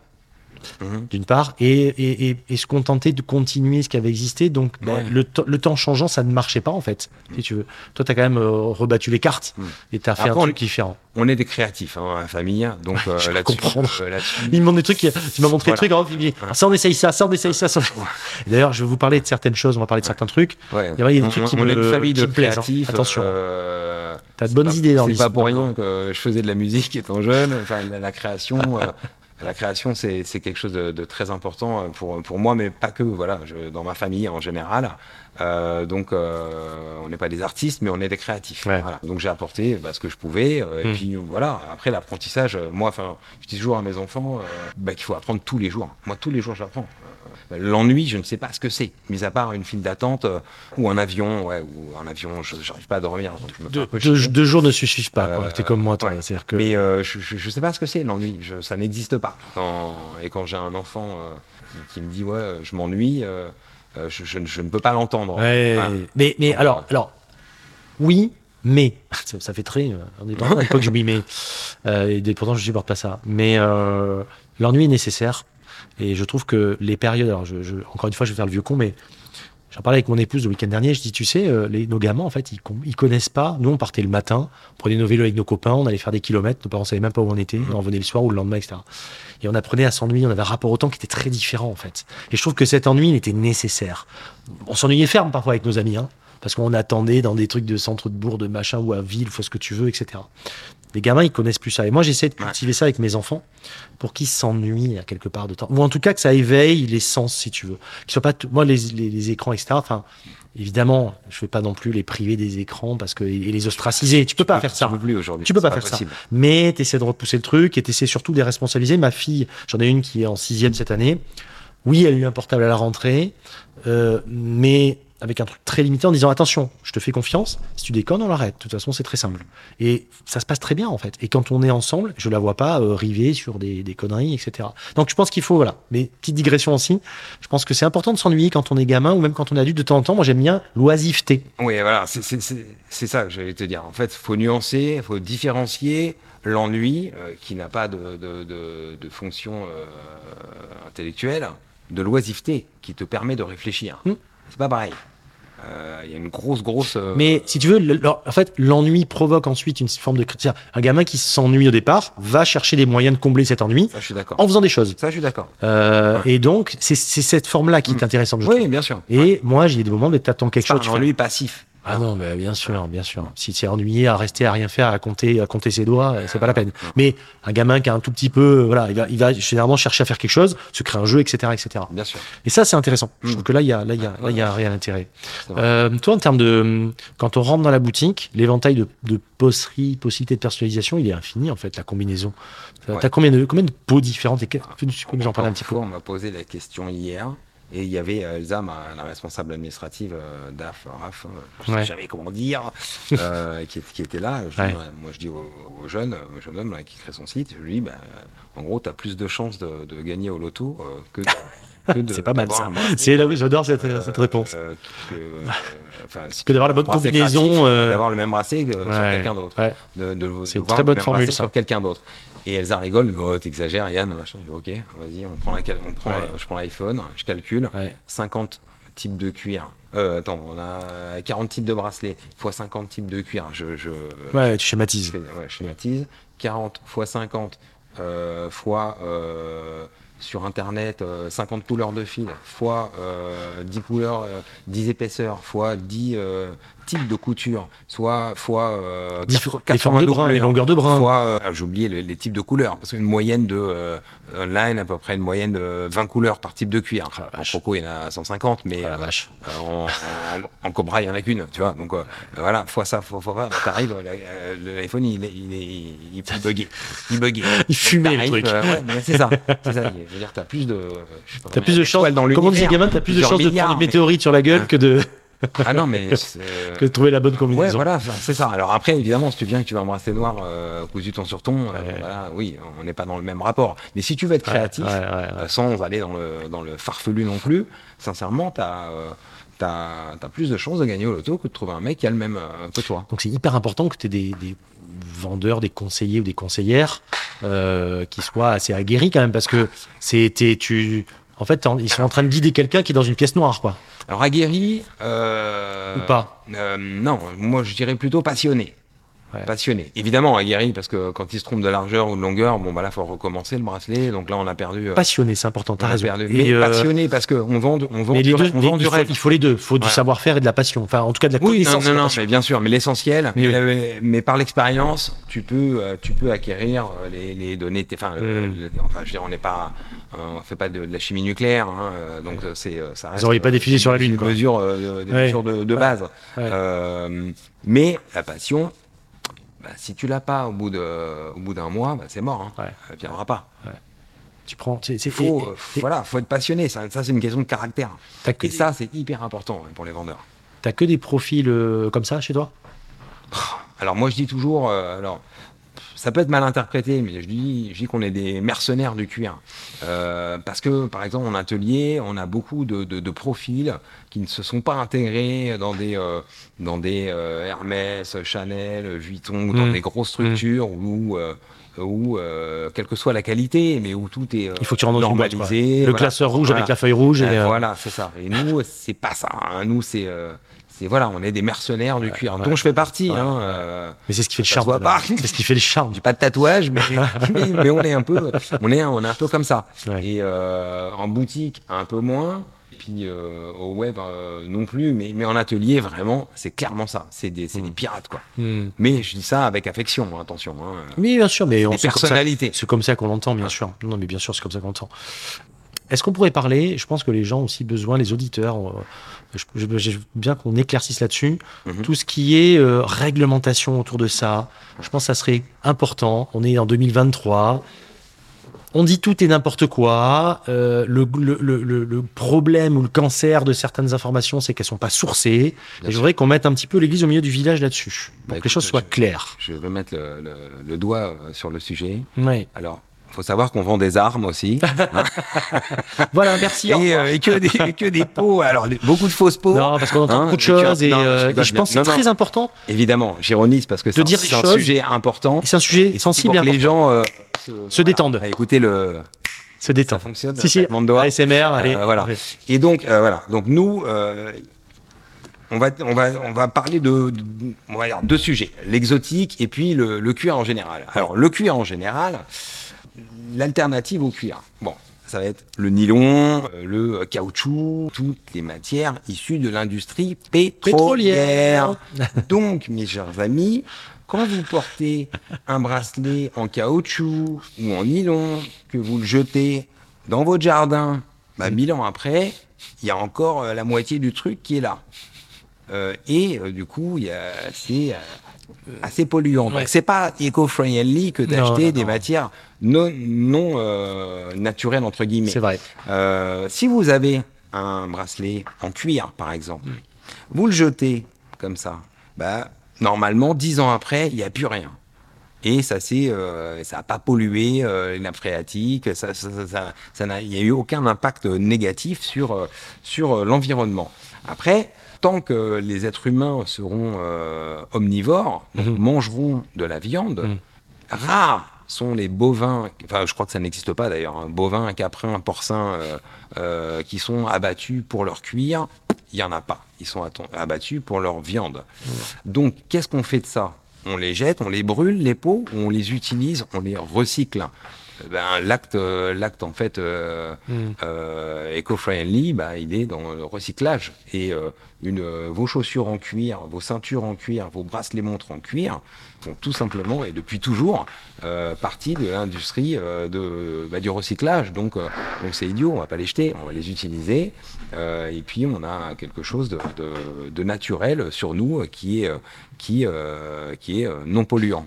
Après, les tanneries ont évolué et on évolue encore. Il y a de mon, les, les, euh, il y a une nomenclature et des barres, enfin des euh, c'est pas une nomenclature, mais de- de- des, des exigences Ouais. en termes de traitement chimique euh, pour Ça a pas mal bougé, je crois, d'ailleurs, ces dernières années. Oui, Il y avait des problèmes, notamment je crois Absolument. en Italie pour les chaussures, Ouais. où c'était, euh, ça pouvait être un perturbateur endocrinien euh, pour Oui, certaines. bah, oui, bah alors en fait, il y, a de- il y a des tannages où il y a beaucoup de chrome Mm. dedans, mais ça devient de, plus en plus euh, euh, Normé dans le bon sens en du terme. euh, neutre Ouais. euh, et dans le bon voilà effectivement dans le bon sens du terme donc euh, il y a j'ai aucun euh, j'ai aucun souci euh, avec ça Mm. euh, tant que l'être humain mangera de la mangera de la viande et même ceux qui n'en mangent pas en vérité parce que l'industrie du recyclage autant euh, enfin je veux dire c'est c'est un acte euh, c'est un acte positif, même si on est euh, vegan, euh, que, euh, bah, que de porter un bracelet en cuir qui, de toute façon, aurait, euh, oh, sauf si ça nous fait vomir de porter du cuir.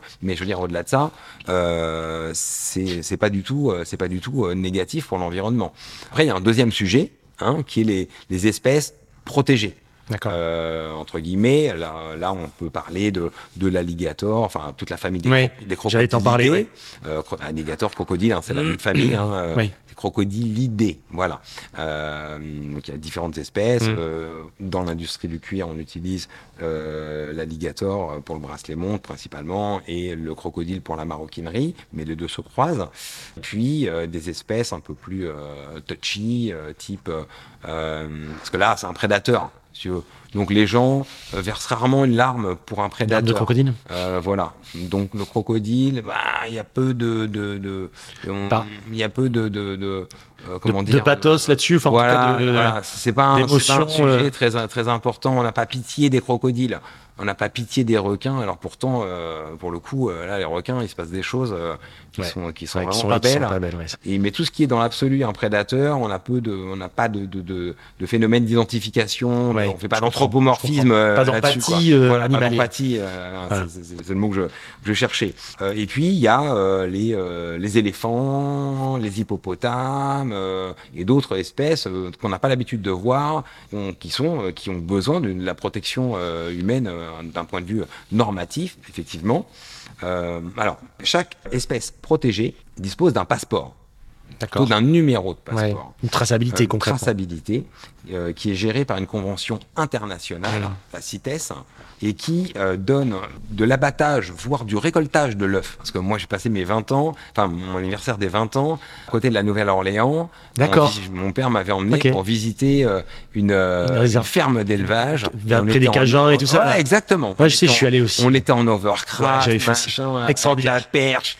On devait tenir pour voir si la mère du croco arrivait. Alors il marquait l'œuf parce qu'il y a une, il y a une, un- il y a une quantité d'œufs qu'ils ont le droit de prélever. Par exemple, je, là, là, je vais dire des bêtises, mais admettons sur 8 œufs dans le nid, euh, bah, ils vont avoir le droit d'en, prélever 4, Hmm. voilà, et ils vont repasser euh, trois semaines Ouais. après pour les prendre et les mettre en incubateur, etc. Et puis après, bon, voilà, c'est l'élevage. hein.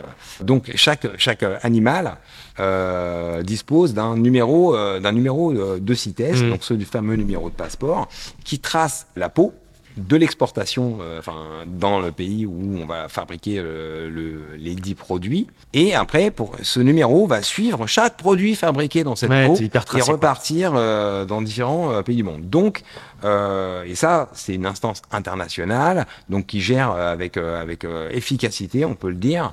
Ouais, qui supervise ça de abus façon, qu'il euh, puisse y avoir. Après, pour des espèces euh, type l'éléphant, là, c'est- là, on est vraiment là, On est là, dans du là, dans l'émotion. On pense Mm. à, Ouais. à Dumbo. et moi aussi. Hein, euh, euh, je, je vais, tu me feras penser, je te raconterai une, une Mhm, anecdote ouais. juste après euh, de, de mon enfance. Donc l'éléphant, il y a des pays où il y a une surpopulation d'éléphants, Ouais. d'autres où il y a une sous-population. Et ce n'est pas la République où il y a un président non élu euh, démocratiquement qui va prendre euh, qui va prendre 200 000 euros euh, pour dire pour donner euh, 400 Le- autorisations d'abattage des éléphants. C'est pas eux qui décident. C'est une Mhm. instance internationale. Donc ça ne marche pas. Lui peut donner ok. son, a- son accord, mais euh, mais ça ne fonctionne pas. Mhm. Et puis en- ensuite, le braconnage, il n'y a pas un éléphant qui est tué, euh, par exemple, pour sa peau. hein. Euh, L'éléphant, il est tué euh, pour l'ivoire. Oui, Et premièrement, puis c'est après, ben, on utilise la viande, on utilise euh, le, euh, la peau, Ouais, évidemment, ouais. dans, la- dans la- la- certaines industries du, du cuir, parce qu'il y Ouais. en a peu qui s'y risquent, mais c'est tellement beau que moi je le fais. Euh, mais j'ai mon numéro de CITES, je sais que c'est pas des peaux qui ont été Mmh. braconnés. Donc c'est Et tracé. puis- et puis en plus, le braconnier, il tue la bête, tronçonneuse pour pour pour scier les défenses, et puis il se barre, il se barre avec sa jeep. Et il Généralement, il c'est son ce qui se reste, passe, hein. ouais. Mais- Alors tiens, je reviens sur l'anecdote. Ouais. Euh, quand j'étais gamin, Ouais. j'avais honte euh, de dire euh, le métier de mes parents à l'école, parce qu'à l'époque, on utilisait de la peau de chien à l'intérieur du bracelet, parce que c'est très résistant et que et c'est euh, perspirant parce que le, le- le chien ne transpire pas ou que très Oui. peu par sa peau. Oui, mais par la langue. Voilà, par la langue et par la, et par la truffe. Par la truffe. Euh, mais euh, pas par et donc on utilisait ça et quand j'étais gamin et j'avais honte du métier de mes parents. Alors, je rassure quoi tout ton le père monde, ça fait tu les chiens. mais je je rassure tout le monde, ça fait je pas une bonne quarantaine d'années que c'est fait ça, ouais. Donc, donc pour résumer, Sauf en Chine bien sûr. quand quand tu fais, moi j'avais été à Hong Kong il y a quelques années, quand tu fais un voyage en Chine, euh, que tu fais les marchés, Ouais. c'est euh, ça fait drôle, hein, les premières fois. Ah Quand tu vois, quand tu vois tous les animaux et tout ça, et tout ce qu'ils peuvent en faire. Bah, c'est là Euh, que tu comprends comment la Covid est arrivée, parce que tu vois que les, les- t'as fait les marchés couverts, où les, les espèces sont collées les unes aux autres. T'as un serpent à côté d'une grenouille, à côté d'un ragondin, c'est, pas les espèces qui se mélangent. Donc forcément, t'as des ponts bactériens et viraux Avec les conditions d'hygiène qu'on bah, connaît et Voilà, qui sont. euh, Euh, J'ai vu tout à l'heure quand on s'est promené dans, ton, dans la boutique, Tu faisais aussi euh, du vintage, des pièces vintage. Euh, alors ça, très sincèrement, j'avais alors j'avais vu en horlogerie Mhm. et, et, et je pensais pas que tu en avais autant. Tu as quand même pas mal de choses. Alors un- je dis ça parce que dans la communauté, j'ai beaucoup, beaucoup, beaucoup de messages de gens qui demandent et s'il y a du vintage où je peux en trouver, etc., etc. Euh, j'ai vu des trucs sympas. hein. Je peux vous dire, et, et avec le gros avantage, c'est que quand une pièce vintage sort de, de chez toi, elle a un bracelet, euh, Ah oui. elle a un beau bracelet. Oui. Ça c'est déjà autre chose. Bien sûr. Parce que c'est ça, c'est quand même une, ça, ça, ça a son importance. Mais j'ai vu tous les prix. J'ai vu des petites pièces, des grosses pièces, des choses comme ça. Et euh, tu faisais dès le départ ça ou pas? Non. Justement, mon, mon, mon père, euh, quand il a créé euh, la, donc retour en arrière, hein, en 2000, 2000, on va dire, on se met On 2005. reprend la DeLorean. Euh, voilà, moi, je, je- évidemment, je vois des belles montres passer. Bah, bien est sûr. Et je commence à me prendre de, de, de- d'intérêt, Ouais, de de passion, passion, ouais. l'horlogerie. Je commence à lire dessus, à m'acheter des pièces, à jouer sur les mouvements, les complications, des, des euh, parce que c'est, enfin, euh, une montre, c'est, c'est, c'est historique. Enfin, c'est, la, c'est, Cette miniaturisation, c'est la, chose de facile. mesure du temps, dans, dans, dans l'évolution de la technicité, euh, de la technique humaine. Mmh, Voilà. mmh. C'est vraiment, c'est- ça apporte, ça va bien au-delà de, de, de l'heure. Du simple objet, euh, extérieur de richesse, hein, bien entendu. Oui, Euh, donc, donc, donc ça, va- ça va bien au-delà de ça. Mm. Euh, et donc je, je m'intéresse et mon, mon père, lui, il n'y a pas d'écho, ça ne, ça ne, ça ne percute pas là-dessus.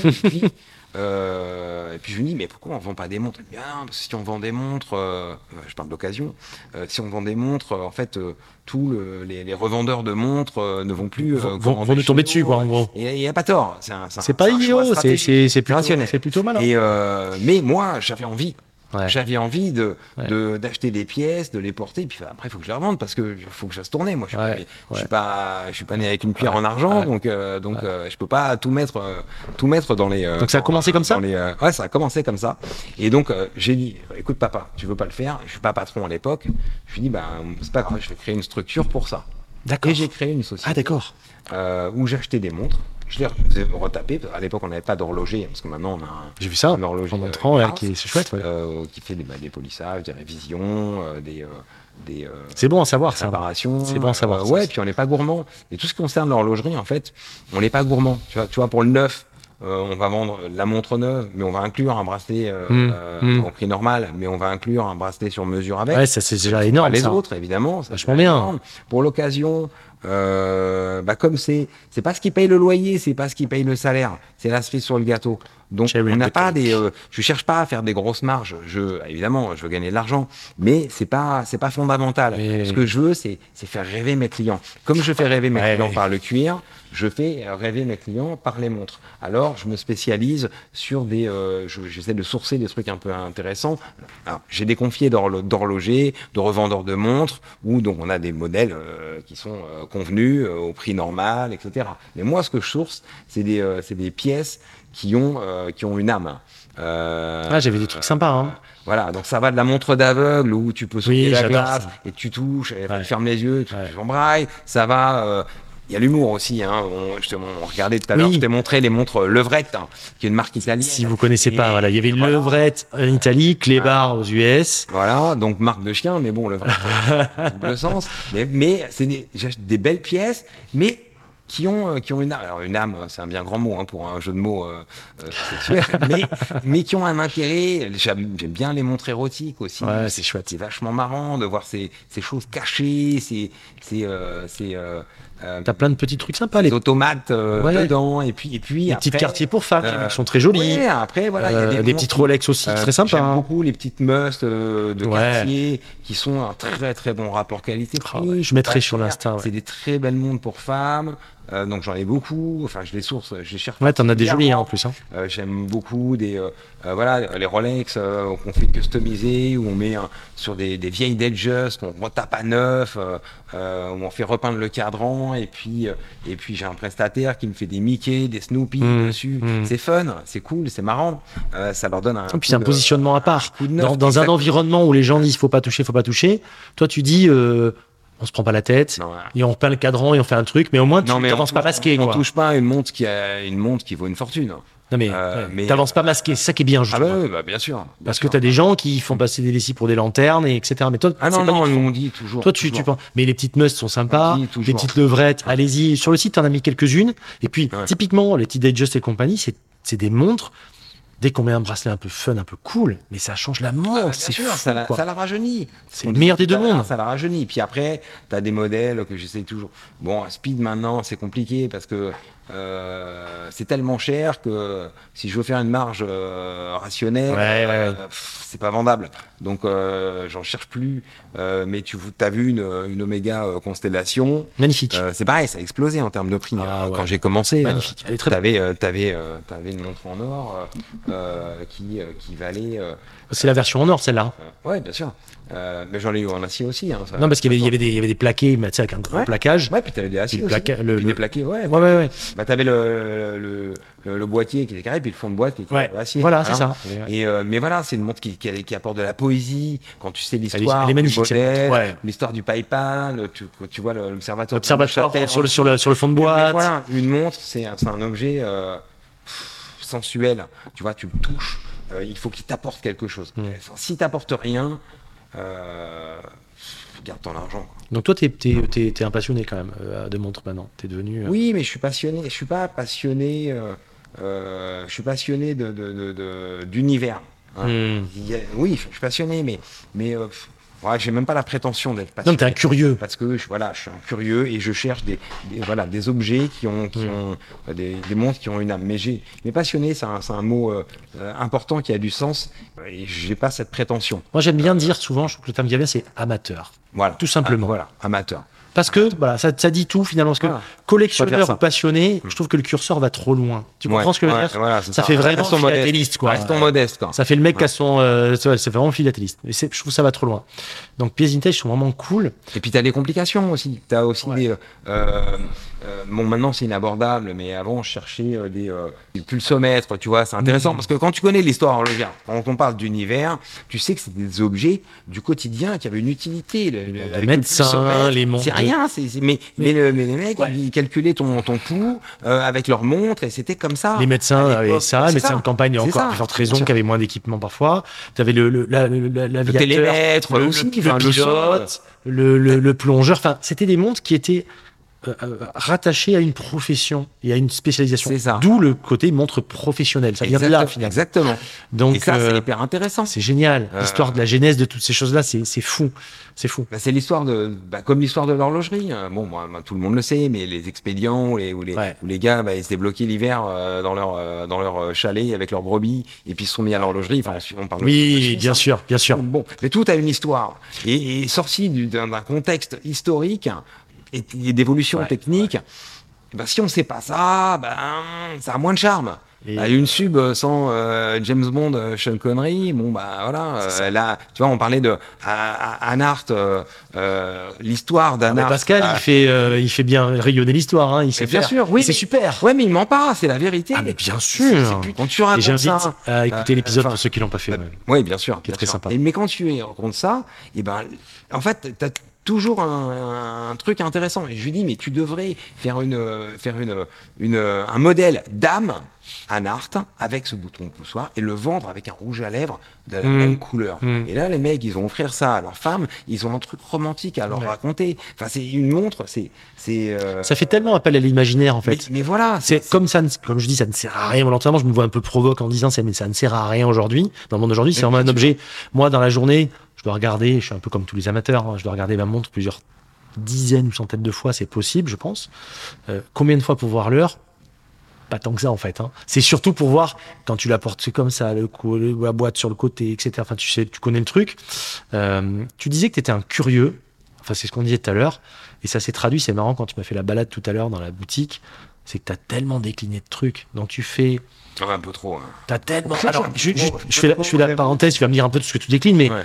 il y a un truc qui m'intéresse aussi à titre perso et qui, je pense, va intéresser les gens, c'est que t'as- même si c'est pas le cheval de bataille, hein, on est d'accord, mais tu es parti un petit peu sur le terrain, parfois des sneakers où tu peux personnaliser. J'ai pris des photos sur une Nike Air Force, par exemple, avec le swatch de Nike que tu as fait en alligator euh, marron. C'est mon fils qui l'a fait. C'est super beau. Mais qu'est-ce que c'est beau Ah, c'est- C'est On magnifique. a fait des tests. C'est canon, hein. On a fait des sneakers euh, full, full croco, mais là, t'as l'air d'un d'un match.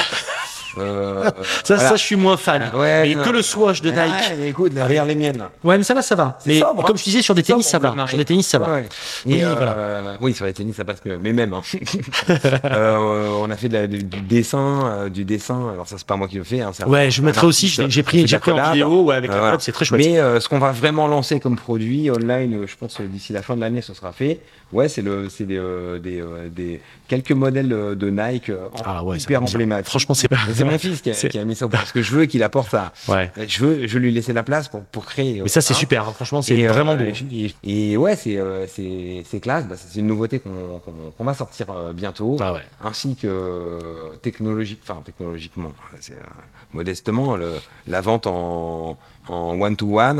Ça Mm. c'est en termes de produits, mais des produits on en sort euh, trois par trois par mois. hein. Mais bon, ça ça va quand même. être un- on va pousser un peu euh, dessus Mm, le sneakers. Et puis en termes de de, de vente.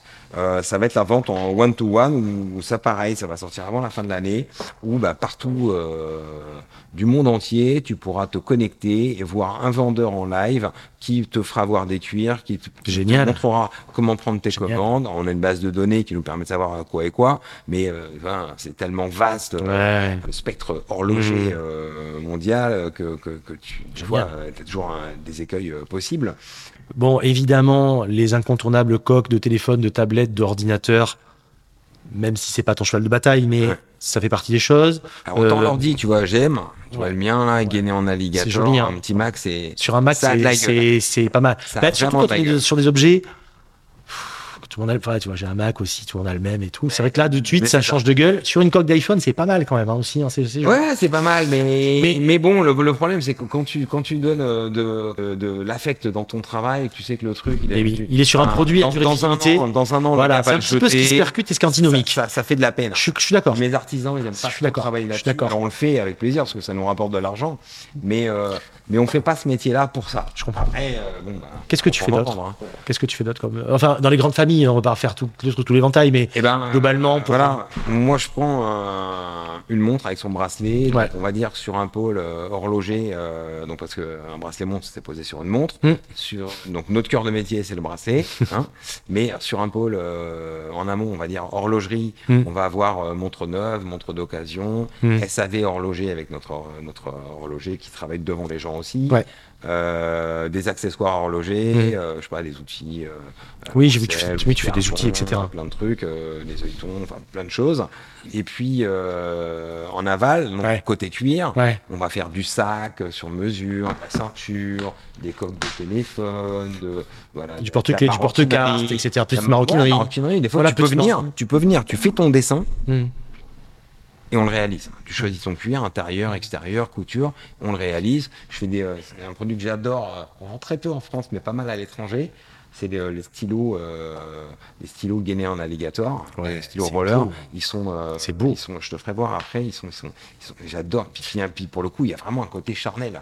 Tu, Ouais. tu, tu tiens du cuir quand tu écris, et c'est vraiment agréable. C'est léger. Euh, c'est, euh, Tu- ça, ça, j'aime beaucoup. Puis mille choses. Enfin, je Ouais, j'ai dit, attends, de guitare, euh, chi- euh, laisse de chien, euh, de chien, hein, précise.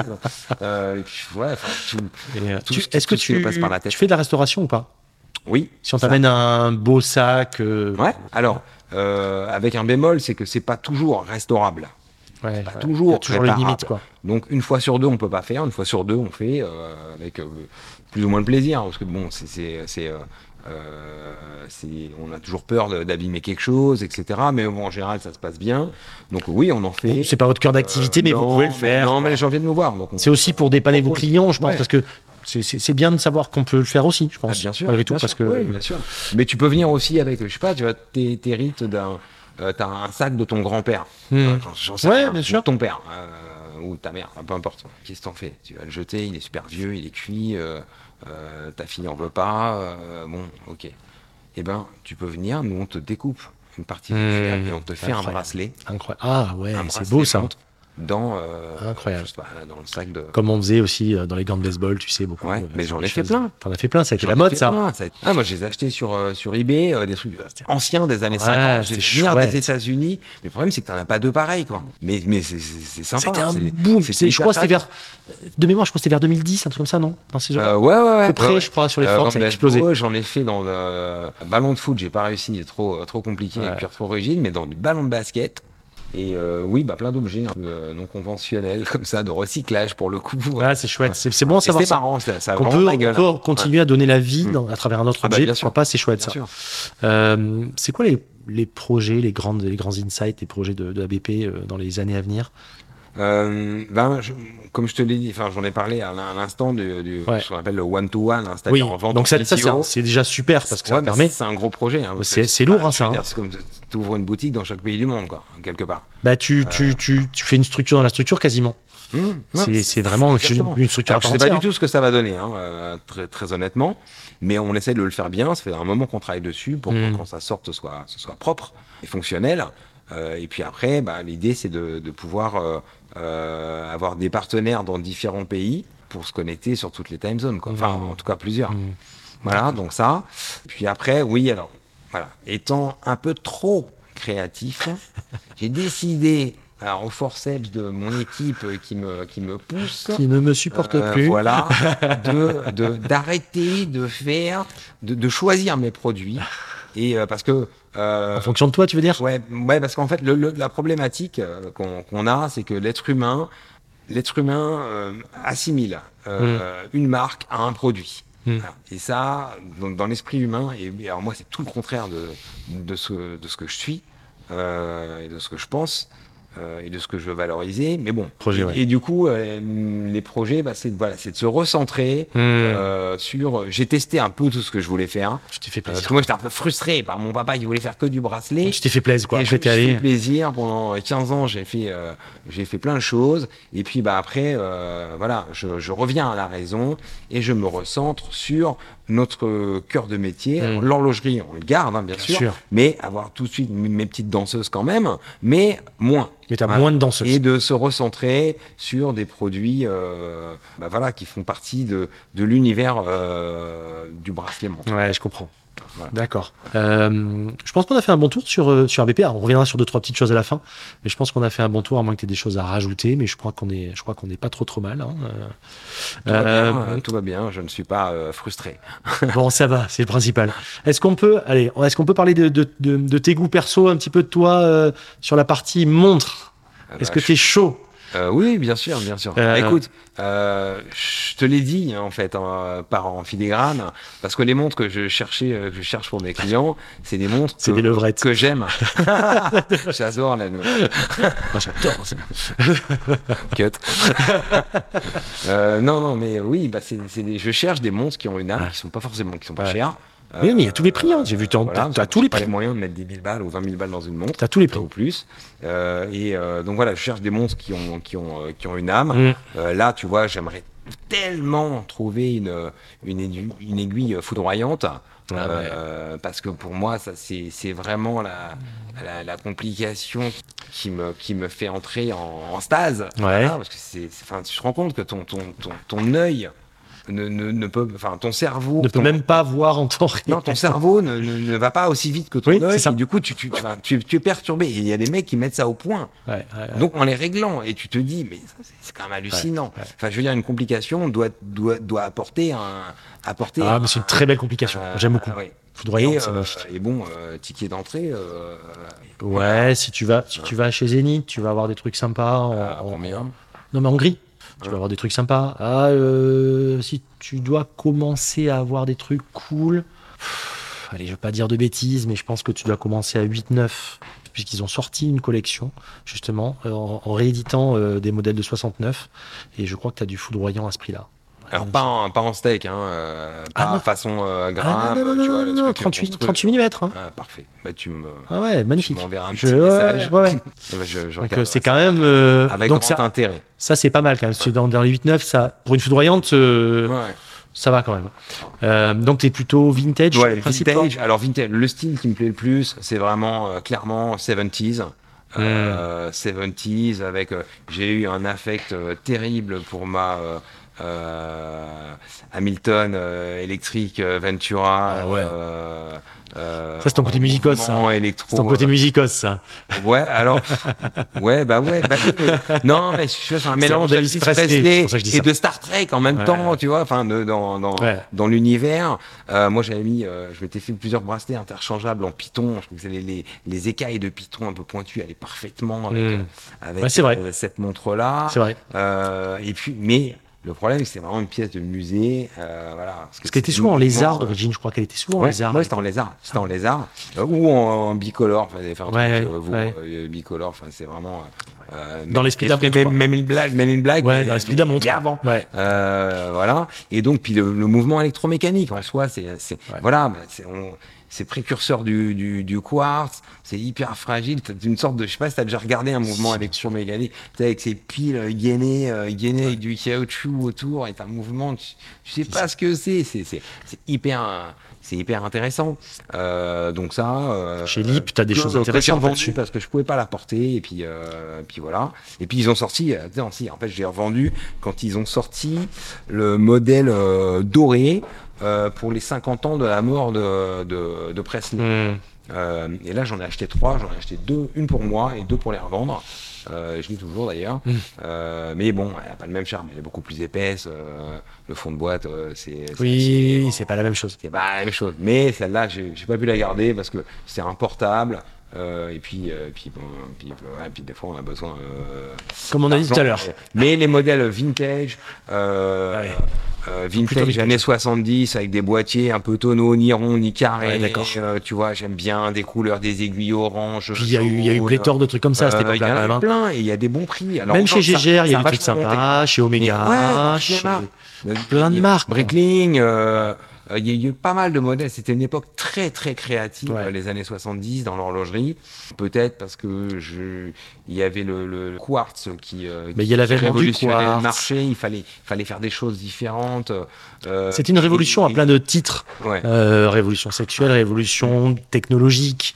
Enfin, il y a, on arrive des avènements du nucléaire. Enfin, tout un tas de choses. Il faut Ouais, que les gens ont tellement le sentiment de changer d'époque que les montres reflètent ce moment et cette époque-là, si tu veux. Exactement. Et ça, c'est assez étonnant. Cette période hyper créative euh, dans l'horlogerie en tout cas, euh, enfin dans, dans tout, mais euh, Mm. pour parler Mm. d'horlogerie, euh, je trouve qu'il y a eu des, des choses, il y a eu des choses hyper hasardeuses et, et pas terribles, mais il y a beaucoup de de, de, de pire côtoie le meilleur, comme on des dit. modèles incroyables Ouais. qui qui Ouais. pour le coup ont, ont un style qui, qui me va bien. Tu vois, je peux pas mettre une montre trop, trop- enfin. T'as vu comment je suis habillé Faut que ce soit cohérent. euh, Tout à fait. Et là, et ça me parle, ça me parle Mm. parfaitement. quoi. Mm, mm, Euh, c'est- l'esprit de, de- de cette époque. D'accord. Voilà. Après, après c'est des montres qui ont une âme.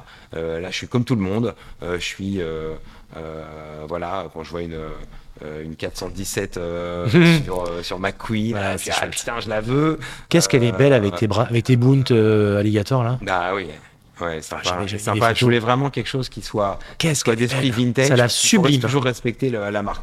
Quand une marque vient me voir, j'essaie toujours de. alors, évidemment, il faut que je rentre dans leurs critères de prix, mais euh, au-delà de ça, il faut que j'apporte quelque chose. Elle est incroyable. Euh, donc je, je vais chercher des. Je suis pas forcément malin parce que des fois je devrais mettre des tanages euh, qui sont pas très chers. Là, je me suis bien fait euh, Elle est belle, couillonner parce que On voit que c'est vraiment- porté par mon par ma Par ta passion, ma quelque part. passion Ouais. et je leur ai vendu. Enfin, je leur ai mis le. le- Enfin, j'ai mis le, le- le cuir le- que je paye Ah, le plus cher. Le- J'ai vu le, le Boont alligator cognac. Ah, c'est- mais toutes les couleurs, elles sont hyper. Ah, je le sais. Bleu, le bleu, c'est une Ah, c'est tuerie. une- Le vert bouteille, c'est une tuerie. Enfin, enfin, le vert. Mais ça sublime, ça sublime la montre. Mais, bah, ah oui, le vert est ça. incroyable. Mais c'est ça. Ils sont, ouais, ils sont tous jolis, quoi, à leur manière. Et, euh, et donc, oui, bah, c'est c'est toujours, euh, c'est toujours ça. Quand une marque vient me voir, euh, j'essaie de bah, les rendre euh, fiers de, le- de, bah, de leur montre, quoi. Puis d'apporter, de les aider à se développer. Bien. et puis, comme ils me disent tout le temps, euh, enfin, les marques horlogères me disent, euh, en général, je travaille avec des, des petites marques. Euh, Nart, on est déjà dans, dans du gros, puis c'est plus des collabs Ouais. que, que du, du fournisseur. Je ne Ouais. fais pas leur bracelet stock. Mais quand tu, en général, ce sont des marques émergentes qui viennent me voir Ouais. parce qu'ils veulent se démarquer des autres. Ah ouais, non, c'est sûr, c'est Euh, intéressant. Et puis, euh, ils ont besoin de beaux bracelets pour avoir de la gomme, sublimer la leur aussi, ouais. socle de clientèle. Et ils me disent tout le temps, oui, mais après, on vous passera des, des grosses commandes. Hein.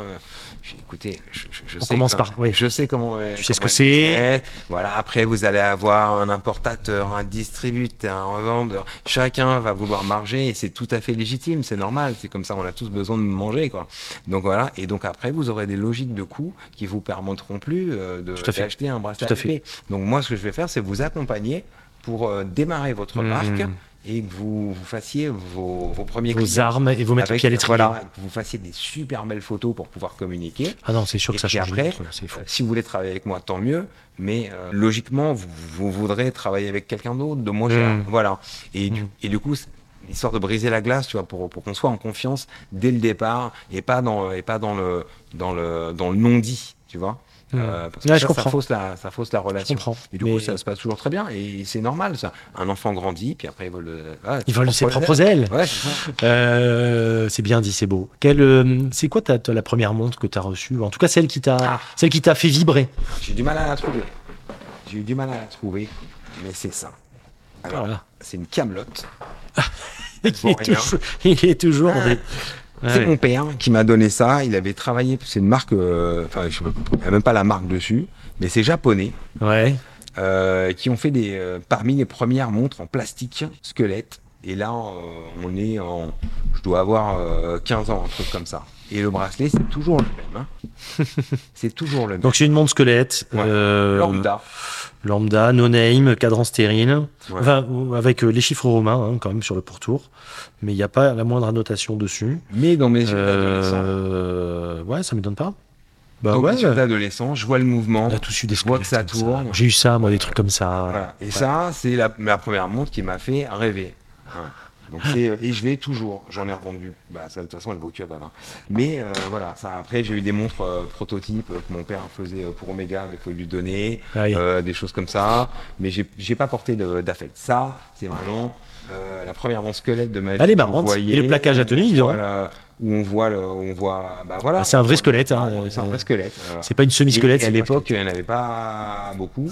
Et moi, j'étais impressionné par ça et je les garde. Et mes enfants, ils savent que c'est le bracelet de leur papy euh, qui a euh, Ouais, c'est marrant. 40 ans dessus. marrant. Et euh, voilà. J'ai jamais, j'ai jamais osé l'ouvrir. Ah. Le cacher. Elle a jamais été révisée? Non, jamais. Euh, elle tient pas l'heure de ouf. Hein. Mais euh, Elle est pas cosque. Ouais. C'est une pièce. Oui, la est-ce que tu, tu- elle est plus dans ton tiroir ou dans ton quelque part que, Ouais, que ton poignet. Mais c'est la première. Mais c'est m'a belle. Ouais, ouais. Euh, c'est une passion qui est venue tard. Parce que comme je t'ai expliqué, mes parents n'étaient pas passionnés. Ouais, je comprends, je comprends. Euh, Oui. Euh, mais euh, j'avais euh, ma ma euh, ma Breitling euh, Colt quand je vivais en Ah, c'est marrant. Martinique. J'avais une Shark. C'est la même époque. Ouais, Avec le bracelet requin sur mon nom. ouais, moi, moi, moi, moi, c'était un requin. Oui. Mais dire, d'origine, elle était Ouais. sur un requin. déjà. Ouais, c'est ça. Et j'ai un requin rouge et quand je suis rentré de Martinique, le bracelet, c'était du béton. Il était comme j'étais tous les jours dans l'eau. Ah putain. Il était comme ça. Mais il tenait Mais pas trop mal, hein. Mais il tenait. Moi, j'avais un bleu, Mais il un marron. là. Enfin, j'ai toutes les couleurs. Non mais moi c'était un bracelet ABP. Oui, hein. bah, bien sûr. Moi, c'était un Breitling, désolé.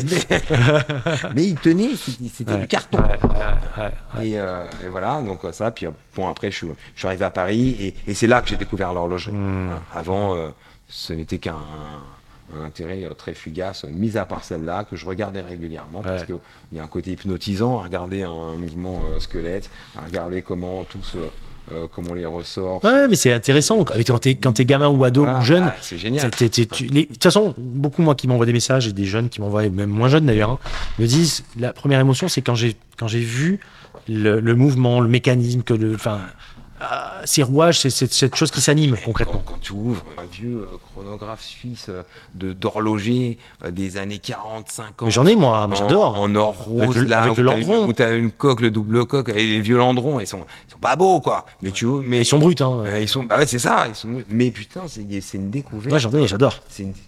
Quand tu transposes ça à l'époque, Ouais, ouais, c'est chouette, c'est chouette. c'est, c'est, c'est époustouflant, quoi. T'as des pièces qui comptent pour toi, particulièrement que tu portes ou pas? Eh ben euh, oui, j'ai euh, j'ai créé euh, une marque horlogère avec un associé suisse qui s'appelle Christophe Gollet, qui s'appelle Anatole Becker, la marque.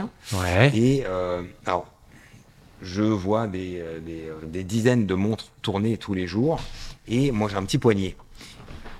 Et j'aime beaucoup les montres rectangulaires, mais tu as des tanks, voilà, euh, de quartier, euh, qui sont petites pour hommes.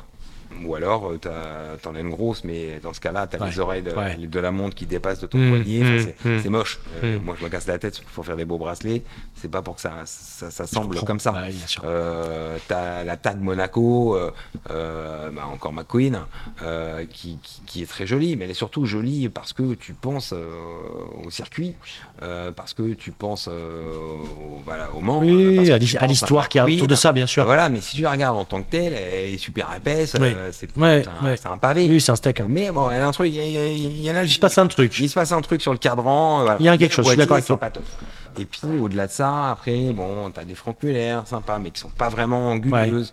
Euh, t'as des, euh, euh, mais bon, On y retrouve du y Frank Muller dans cette pièce d'ailleurs. Un petit peu. Comment? Je trouve que visuellement, on retrouve un petit peu du Frank Muller. Oui, mais oui, mais tu- je vais t'expliquer pour- précisément pourquoi. Et donc, il n'y avait pas de montre rectangulaire qui me, qui, qui, parlait, qui me parlait.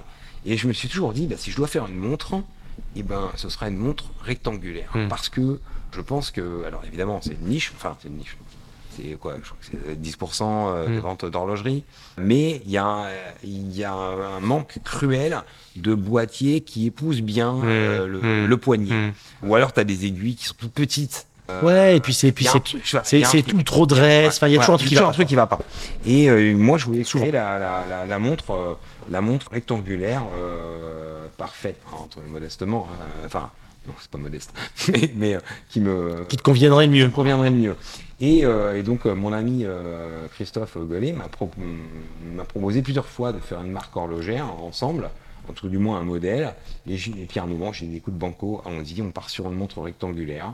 On a créé une structure, mais je voulais un 100% Swiss made, pas un assemblage. On en a parlé en off de ça. Voilà, c'est insupportable. c'est- pénible, ouais, mais, mais bon, pas que dans l'horlogerie, dans tout. C'est- ça agace. On impose des, des, des, des labels qui Ouais, veulent rien dire ouais, et voilà. C'est ça. ouais. Et moi, je voulais un, un vrai 100% Swiss made. Et là, tout est fait en, intégralement euh, euh, en Suisse, un boîtier, Mm. euh, cadran, aiguille, enfin tout, couronne, sauf le bracelet, bien évidemment, qui est fait à Paris. Mais pareil, je voulais un truc hyper confortable. Mm, mm. Donc, on a. euh, alors là, on ne s'en rend pas compte, mais peut-être que tu mettras des photos. Oui, oui, tu vas Bah, m'envoyer des photos, puis je euh, mettrai ça.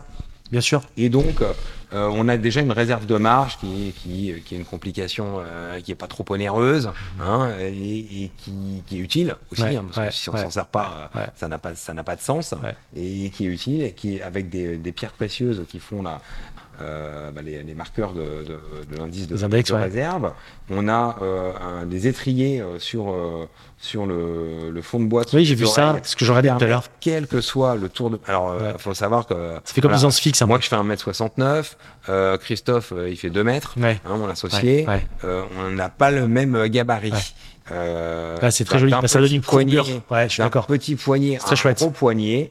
Si tu veux l'essayer, d'ailleurs, euh, ça me C'est très chouette. C'est donc ça, c'est euh, alors celle-là, c'est un des prototypes. Hein, c'est pas la série euh, finale parce, parce qu'on a joué sur le sur les cadrans et, euh, et on a essayé de marier différentes originalités. Elle te va très bien d'ailleurs avec avec le bracelet. bah, qui est le- un des bracelets qu'on utilise pour, enfin un cuir Ouais, qu'on utilise pour pour euh, pour un art euh, justement. Très beau. Euh, et donc euh, qui permet de, de, de s'adapter à tous les types de, de bah tu vois sur le tiens, Ça va, ça tombe, ça tombe ça parfaitement. tombe quoi. parfaitement. On a un bracelet qui est hyper souple, double, donc très fin et doublé en alligator. ce qui donne, bah, ce qui est classe et qui en plus donne une, une, une grande souplesse au, au Mm. produit. En gros, l'idée c'est de pas la sentir. Tu vois, un peu comme une Omega dynamique. Euh, quand t'as ça au poignet, bah, vintage, bah, tu la sens pas. Alors Mm. ça n'a rien à voir, hein, euh, ça n'a rien à voir euh, avec la Omega dynamique, mais par contre, je, je voulais une montre qu'on ne sente pas. Parce que moi j'ai eu, Ouais, j'ai eu des Panerai, euh, Très agréable. Panerai en scooter, tu vois, t'as mal au poignet Non, euh, en mettant de Je l'accélérateur. suis pas client, moi, de Donc, Panerai. C'est hyper, euh, c'est hyper. euh, Bah, moi aussi, je me suis mis finalement sur une 40 mm Marina, tu vois. Oui, oui, oui. Et là, mais, ça passe. mais bon. Voilà. Et donc, et puis euh, le style avec un style art déco, euh, parce que c'est la, pour moi, c'est la période en termes de design Mm. la plus, euh, Mm. la plus créative et pour le coup artistique. Et, et donc quelque chose de, d'hyper vintage, Mm. mais en même temps modernisé, Ouais, stylisé. Et puis le nom, bah, dans l'horlogerie, tu sais très bien qu'un nom, ça donne une antériorité. Ouais. Voilà, Anatole, c'est très francophone, et euh, Baker euh, en référence à, et puis en plus euh, très vintage comme. D'accord. Et puis Baker en référence à Joséphine Baker, euh, Ok. l'égérie, euh, Ok. euh, des années folles. Voilà. Alors, je mettrai la photo. C'est ouais, elle tombe très bien, elle est très agréable à porter. Combien ça sort ça Évidemment. Combien ça va Euh, sortir on est aux alentours de 3000 euh, euros. euh, je sais plus si c'est 2008, 3000, 3002. D'accord. Tout n'est pas encore euh, finalisé. C'est déjà en vente, mais je sais plus quel prix j'ai mis déjà. Bon, on dira d'ici là, de toute façon, ça va sortir début novembre et euh, tu me diras Je ça. crois que c'est euh, 3002. un truc Tu me diras ça. Justement, en parlant d'argent, t'as t'as 1000 balles, toi Non, j'ai rien. Je suis désolé. Tu fais les poches. J'ai un sou sur moi. T'as t'as 1000 euros, tu prends quoi, toi, demain en montre Ah, J'aime bien la question à la con. Ouais, ouais, ouais. le ça, prix ça, à la con. Ouais. non, alors là, c'est- ça, c'est vraiment une question insoluble parce que. Ouais. euh, Enfin, non, si, c'est soluble, évidemment. Euh, tu parles de neuf ou tu parles d'occasion Ce que tu veux. Si tu parles de. Ah, plus Ah, élargi. Ce que tu veux. Ok, ok. Ce que Alors, tu veux. Pour le fun, moi j'irais, enfin tout bêtement, euh, voilà, on a parlé tout à l'heure de la Moon Swatch. Ouais. J'arrive pas à le dire. hein. Moi je dis Omega Swatch. euh, T'en achètes quatre, t'en offres à tes enfants, t'en regardes une pour toi, Ouais. et, euh, et voilà. Et, t'as tes est faite. Et c'est cool. Euh, donc voilà, premier truc, moi je ferais ça. Après, sinon, en vintage, c'est c'est hyper vaste. Mais alors, tu vois, les années 70, euh, on parle d'évolution de marché. Euh, mo- moi, comme ben, je- on voit beaucoup de monde passer, on voit l'attachement en fait. On voit sur, ce qu'on voit surtout, c'est à quelle montre les gens s'attachent. Hum, Ils viennent refaire des bracelets. Et ceux auxquels ils ne s'attachent pas, c'est des montres mode. Euh, donc, Bien sûr, ils vont pas racheter un bien sûr, bien sûr. Donc les tendances, on les voit assez. né- On voit euh, quand même à BP, on commence à avoir du nez pour savoir qu'est-ce qui va euh, monter ou baisser en cote. Tu vois, il y a quelques années, euh, j'aurais euh, j'aurais été euh, plus intelligent, j'aurais fait un crédit, j'aurais acheté euh, de l'Explorer 2, de la Pepsi, mais je le savais, Mm. euh, même de la Speed, je savais que ça allait exploser. Et je savais que j'allais euh, multiplier par deux ou par trois mon investissement en, en quatre ans. Ouais. Il n'y a pas beaucoup d'investissements qui ont cette rentabilité. C'est sûr, c'est sûr. J'ai été Qui dis-tu Oui, mais tout le monde, tout le- monde, tout le monde s'est dit, euh, voilà. Mais voilà, aujourd'hui, euh, moi je dirais sur du, voilà, ben, on en parlait tout à l'heure, du vintage années 70, euh, quelle que soit euh, la marque, si tant est que elle a un truc, elle a un truc un peu euh, à typer, pas une montre ronde classique, Mmh, mmh. euh, ouais, des, une aiguille de couleur ou des marqueurs de couleur. Des, des, des choses, euh, des choses euh, créatives. Il n'y a pas Ouais. une marque qui sort du lot. Il n'y a pas un modèle qui sort du lot. Enfin, si, mais ils sont déjà chers. Euh, il faut, voilà, faut les, faut chiner, faut chiner. On peut se faire plaisir hein, pour des et budgets comme voilà. ça. On peut se faire vois, plaisir pour des budgets. Une Omega dynamique, par exemple, euh, ça vaut moins de 1000 balles aujourd'hui en, Ouais. en occasion. Ah ouais. T'as vraiment un truc qui, en plus, alors c'est, Qui ressemble à rien d'autre. c'est- t'aimes ou pas. hein. T'aimes ou t'aimes pas. Bah, l'électrique, la électrique. euh, Mais en plus, tu peux faire, en plus, en plus chez ABP, tu peux faire un bracelet. euh, là, Ah oui, oui, là, pour le coup, là, pour le, montre, voilà, pour le coup. avec une dynamique, tu peux faire un truc terrible. tu, tu la, tu la portes, tu sens pas cette montre. C'est- ce que j'ai un peu voulu faire avec cette je comprends. Euh, une, montre lé- légère qui soit pas qui soit pas euh, moi je suis un peu claustro tu vois j'aime pas les je peux pas dormir avec une montre ça m'a porté malheur dans mon mariage mais je pouvais pas dormir avec mon alliance euh, Ouais, je moi j'aime les montres qui sont euh, qu'on- qu'on, euh, qui ne sont pas un handicap qui- Mm, qu'on mm, euh, mm. qu'on porte euh, sans sans s'alourdir une Omega dynamique je pense que c'est un Ouais, un très bon deal. compromis C'est un bon deal. Un bracelet fun, tu peux mettre des trous, pas de trous, c'est centré, c'est hyper agréable à porter. Et ton bracelet prend toute sa dimension. En plus, les clés. Là, là, là, pour le coup, Ah bah oui, moi plus c'est large, plus c'est intéressant. C'est magnifique. Euh, Là, tu peux faire quelque chose de très très beau. Voilà, et puis en, en, en neuf, ouah, je suis pas obligé de prendre du neuf aussi, hein. inspiré. Mais voilà, si, bah, je prends voilà une électrique, euh, enfin une, Une Ventura. Hamilton, une Hamilton Ventura, Ventura quartz. Après le quartz, on critique le quartz, mais euh, moi je le critique pas. C'était une révolution à son époque. Tout à fait. C'est euh, Ça revient un petit euh, peu, hein, même. euh, Non, mais je veux dire les puristes. hein. Les Oui. puristes ont Oui, tendance oui, à, les puristes. à- à cracher un peu dessus. Ouais, ouais. Mais je veux dire, Ça change ça. mais c'est pas juste une pile, hein, il y a quand même des, des, des, des, petites Puis il y a quartz et quartz aussi, hein. euh, oui. Tu vas chez du quartz chez. Seiko, tu vas chez du quartz chez Rolex, sur le vintage. Oui. Tu vas sur des jolis quartz, quand même, il y a des choses qui, qui, ont- qui font sens quand même. Non, mais bien sûr. Euh, et, puis, et puis, ça fait partie de. Ça Ça fait partie de la culture horlogère malgré tout. Je veux dire, en Suisse, ils sont tous mis au quartz dans les années 70, puis ceux qui ne se sont pas mis, euh, ils ont périclité. Hein, Ils sont morts la et moitié ils des boîtes sont- qui ont sauté. Bien sûr, Euh, et puis, euh, et puis ça, à un moment, c'était, euh, c'était, euh, c'était high tech hein, d'avoir du quartz, même euh, chez les Suisses. Donc, C'est pour ça qu'ils étaient inspirés pas- aussi côté design. hein. Non, mais tout à fait. Je, je suis entièrement d'accord avec toi. Et moi, j'ai même certaines pièces en quartz que je porte avec grand plaisir. bien sûr. Euh, et si tu devais recommander quelque chose, toi, euh, tu nous recommandes un livre, un film, une citation, quelque chose qui te représente. Qu'est-ce que ça serait? Il y a beaucoup de choses, mais bon, voilà, j'irai un livre aujourd'hui. Euh, on a une actualité qui est, qui est pas très, pas très gaie avec ces, religions qui se, qui se, qui se, qui se heurte euh, qui se heurtent. Et puis dès que dès qu'il y a un conflit euh, politique, ben, on fait rentrer la religion dedans. Euh, moi, je vous dirais de, de lire euh, un livre que j'ai lu deux fois et qui s'appelle Le voyage de Théo de Mhm. Catherine Clément, euh, 1999, qui a une- qui est très facile à lire pour un adulte et même pour un enfant et qui fait Ouais. un peu le, le. C'est un peu l'histoire d'un- d'un d'un- d'un gamin qui, euh, qui a une maladie incurable et que sa mère, sa grand-mère, pardon, euh, emmène faire le tour du monde des religions Mhm. pour le préparer donc à l'aune de, de l'abord et en l'espérant. euh, Intéressant. euh, voilà, J'avais entendu parler de ce livre, mais je ne l'ai pas lu. Et c'est c'est très joli. Je marque et je Euh, c'est très euh, sain. Ça, ça t'initie à plein de choses, ça te rend tolérant. euh, Enfin, Mm. bon, t'as pas besoin de ça, mais euh, voilà, c'est un, un joli Ça- livre. ça- C'est un joli livre. C'est pas de la grande littérature. Hein, euh, Mais de toute façon, euh, c'est parfois, il y a des, il y a des Comme les voyages de, de, de Sophie, tu vois. Tu sais, on m'a récemment parlé de l'alchimiste, par exemple, de Coelho. Non, mais c'est magnifique. C'est magnifique. Et pourtant, c'est comme tu dis, c'est pas non plus. Mais c'est un truc qui de la même veine que ce que tu viens de dire en fait, que le voyage de Théo, je pense. C'est-à-dire des bouquins qui sont sur le, le thème du, du chemin finalement. si bien veux. sûr. Oui, mais, c'est mais c'est un peu, euh, c'est un peu, euh, C'est un peu de la c'est pas, euh, c'est pas la prose de Flaubert dans dans Salammbô, mais euh, mais. Il y a des jours on veut pas. Mais, mais Tu sais, non, mais c'est- pas ça. C'est comme une chanson, euh, une musique. il y a des jours où t'écoutes des, trucs mots easy listening, et des jours où t'écoutes des chansons plus, voilà. Voilà. Euh, et justement, tu fais un beau pont là-dessus. En, en, en chanson, qu'est-ce que tu veux qu'on passe par rapport à la story de préparation et de et d'annonce de l'épisode Eh bien, euh, moi, je suis fan de. bah, je suis ancien musicien. euh, je faisais beaucoup de reggae. Et j'étais euh, fan de, de Bob Marley pour, euh, pour des questions euh, euh, musicales, d'émotion, Ouais. de, de trémolo dans la voix, de, de, Ouais. de philosophie et de poésie dans, dans, dans les textes, de rythmique, enfin, de Ouais. plein de choses. Je suis allé sur sa tombe même euh, à Ah oui Nine Miles, à Jamaïque. Ouais, alors j'ai profité du voyage de noces, euh, croisière pour faire escale à la Jamaïque que je ne connaissais pas. Ouais. Et on s'est fait un, Ah, petit- chouette. un petit road trip à Nine Miles. euh, donc ça tombe sur les enfants. C'est vraiment un truc sympa à, à Mm. faire. Et euh, alors ce sera pas ma chanson préférée parce que moi je, je préfère la période un 不 euh, ska, Un peu ska Ah, rock, j'adore rock aussi. steady, Ah ouais. euh, ska, mais pas ska anglais, hein, ska jamaïcain. Ouais, ouais, beaucoup plus proche du, du, du, du, du rhythm and blues. Je vois très bien, euh, ouais, je vois euh, très bien. du- J'aime beaucoup jazz aussi. euh, J'aime beaucoup. et euh, qui, touche à l'émotion. Bah, l'émotion, toujours l'émotion. Euh, Qui pourrait s'apparaître dans un style complètement différent, mais un peu au fado, c'est-à-dire ces, trucs de complainte un peu, tu vois. Absolument, absolument, absolument. Avec une voix, euh, la façon. On parle des malheurs, des choses, et on, et exorcise ce qui se passe et le la quotidien. Césaria. Evora qui, qui avec un trémolo peu pleurant. Non, mais c'est, c'est, Donc Bob voilà, Bob Marley. Bob Marley et euh, Three Little Birds.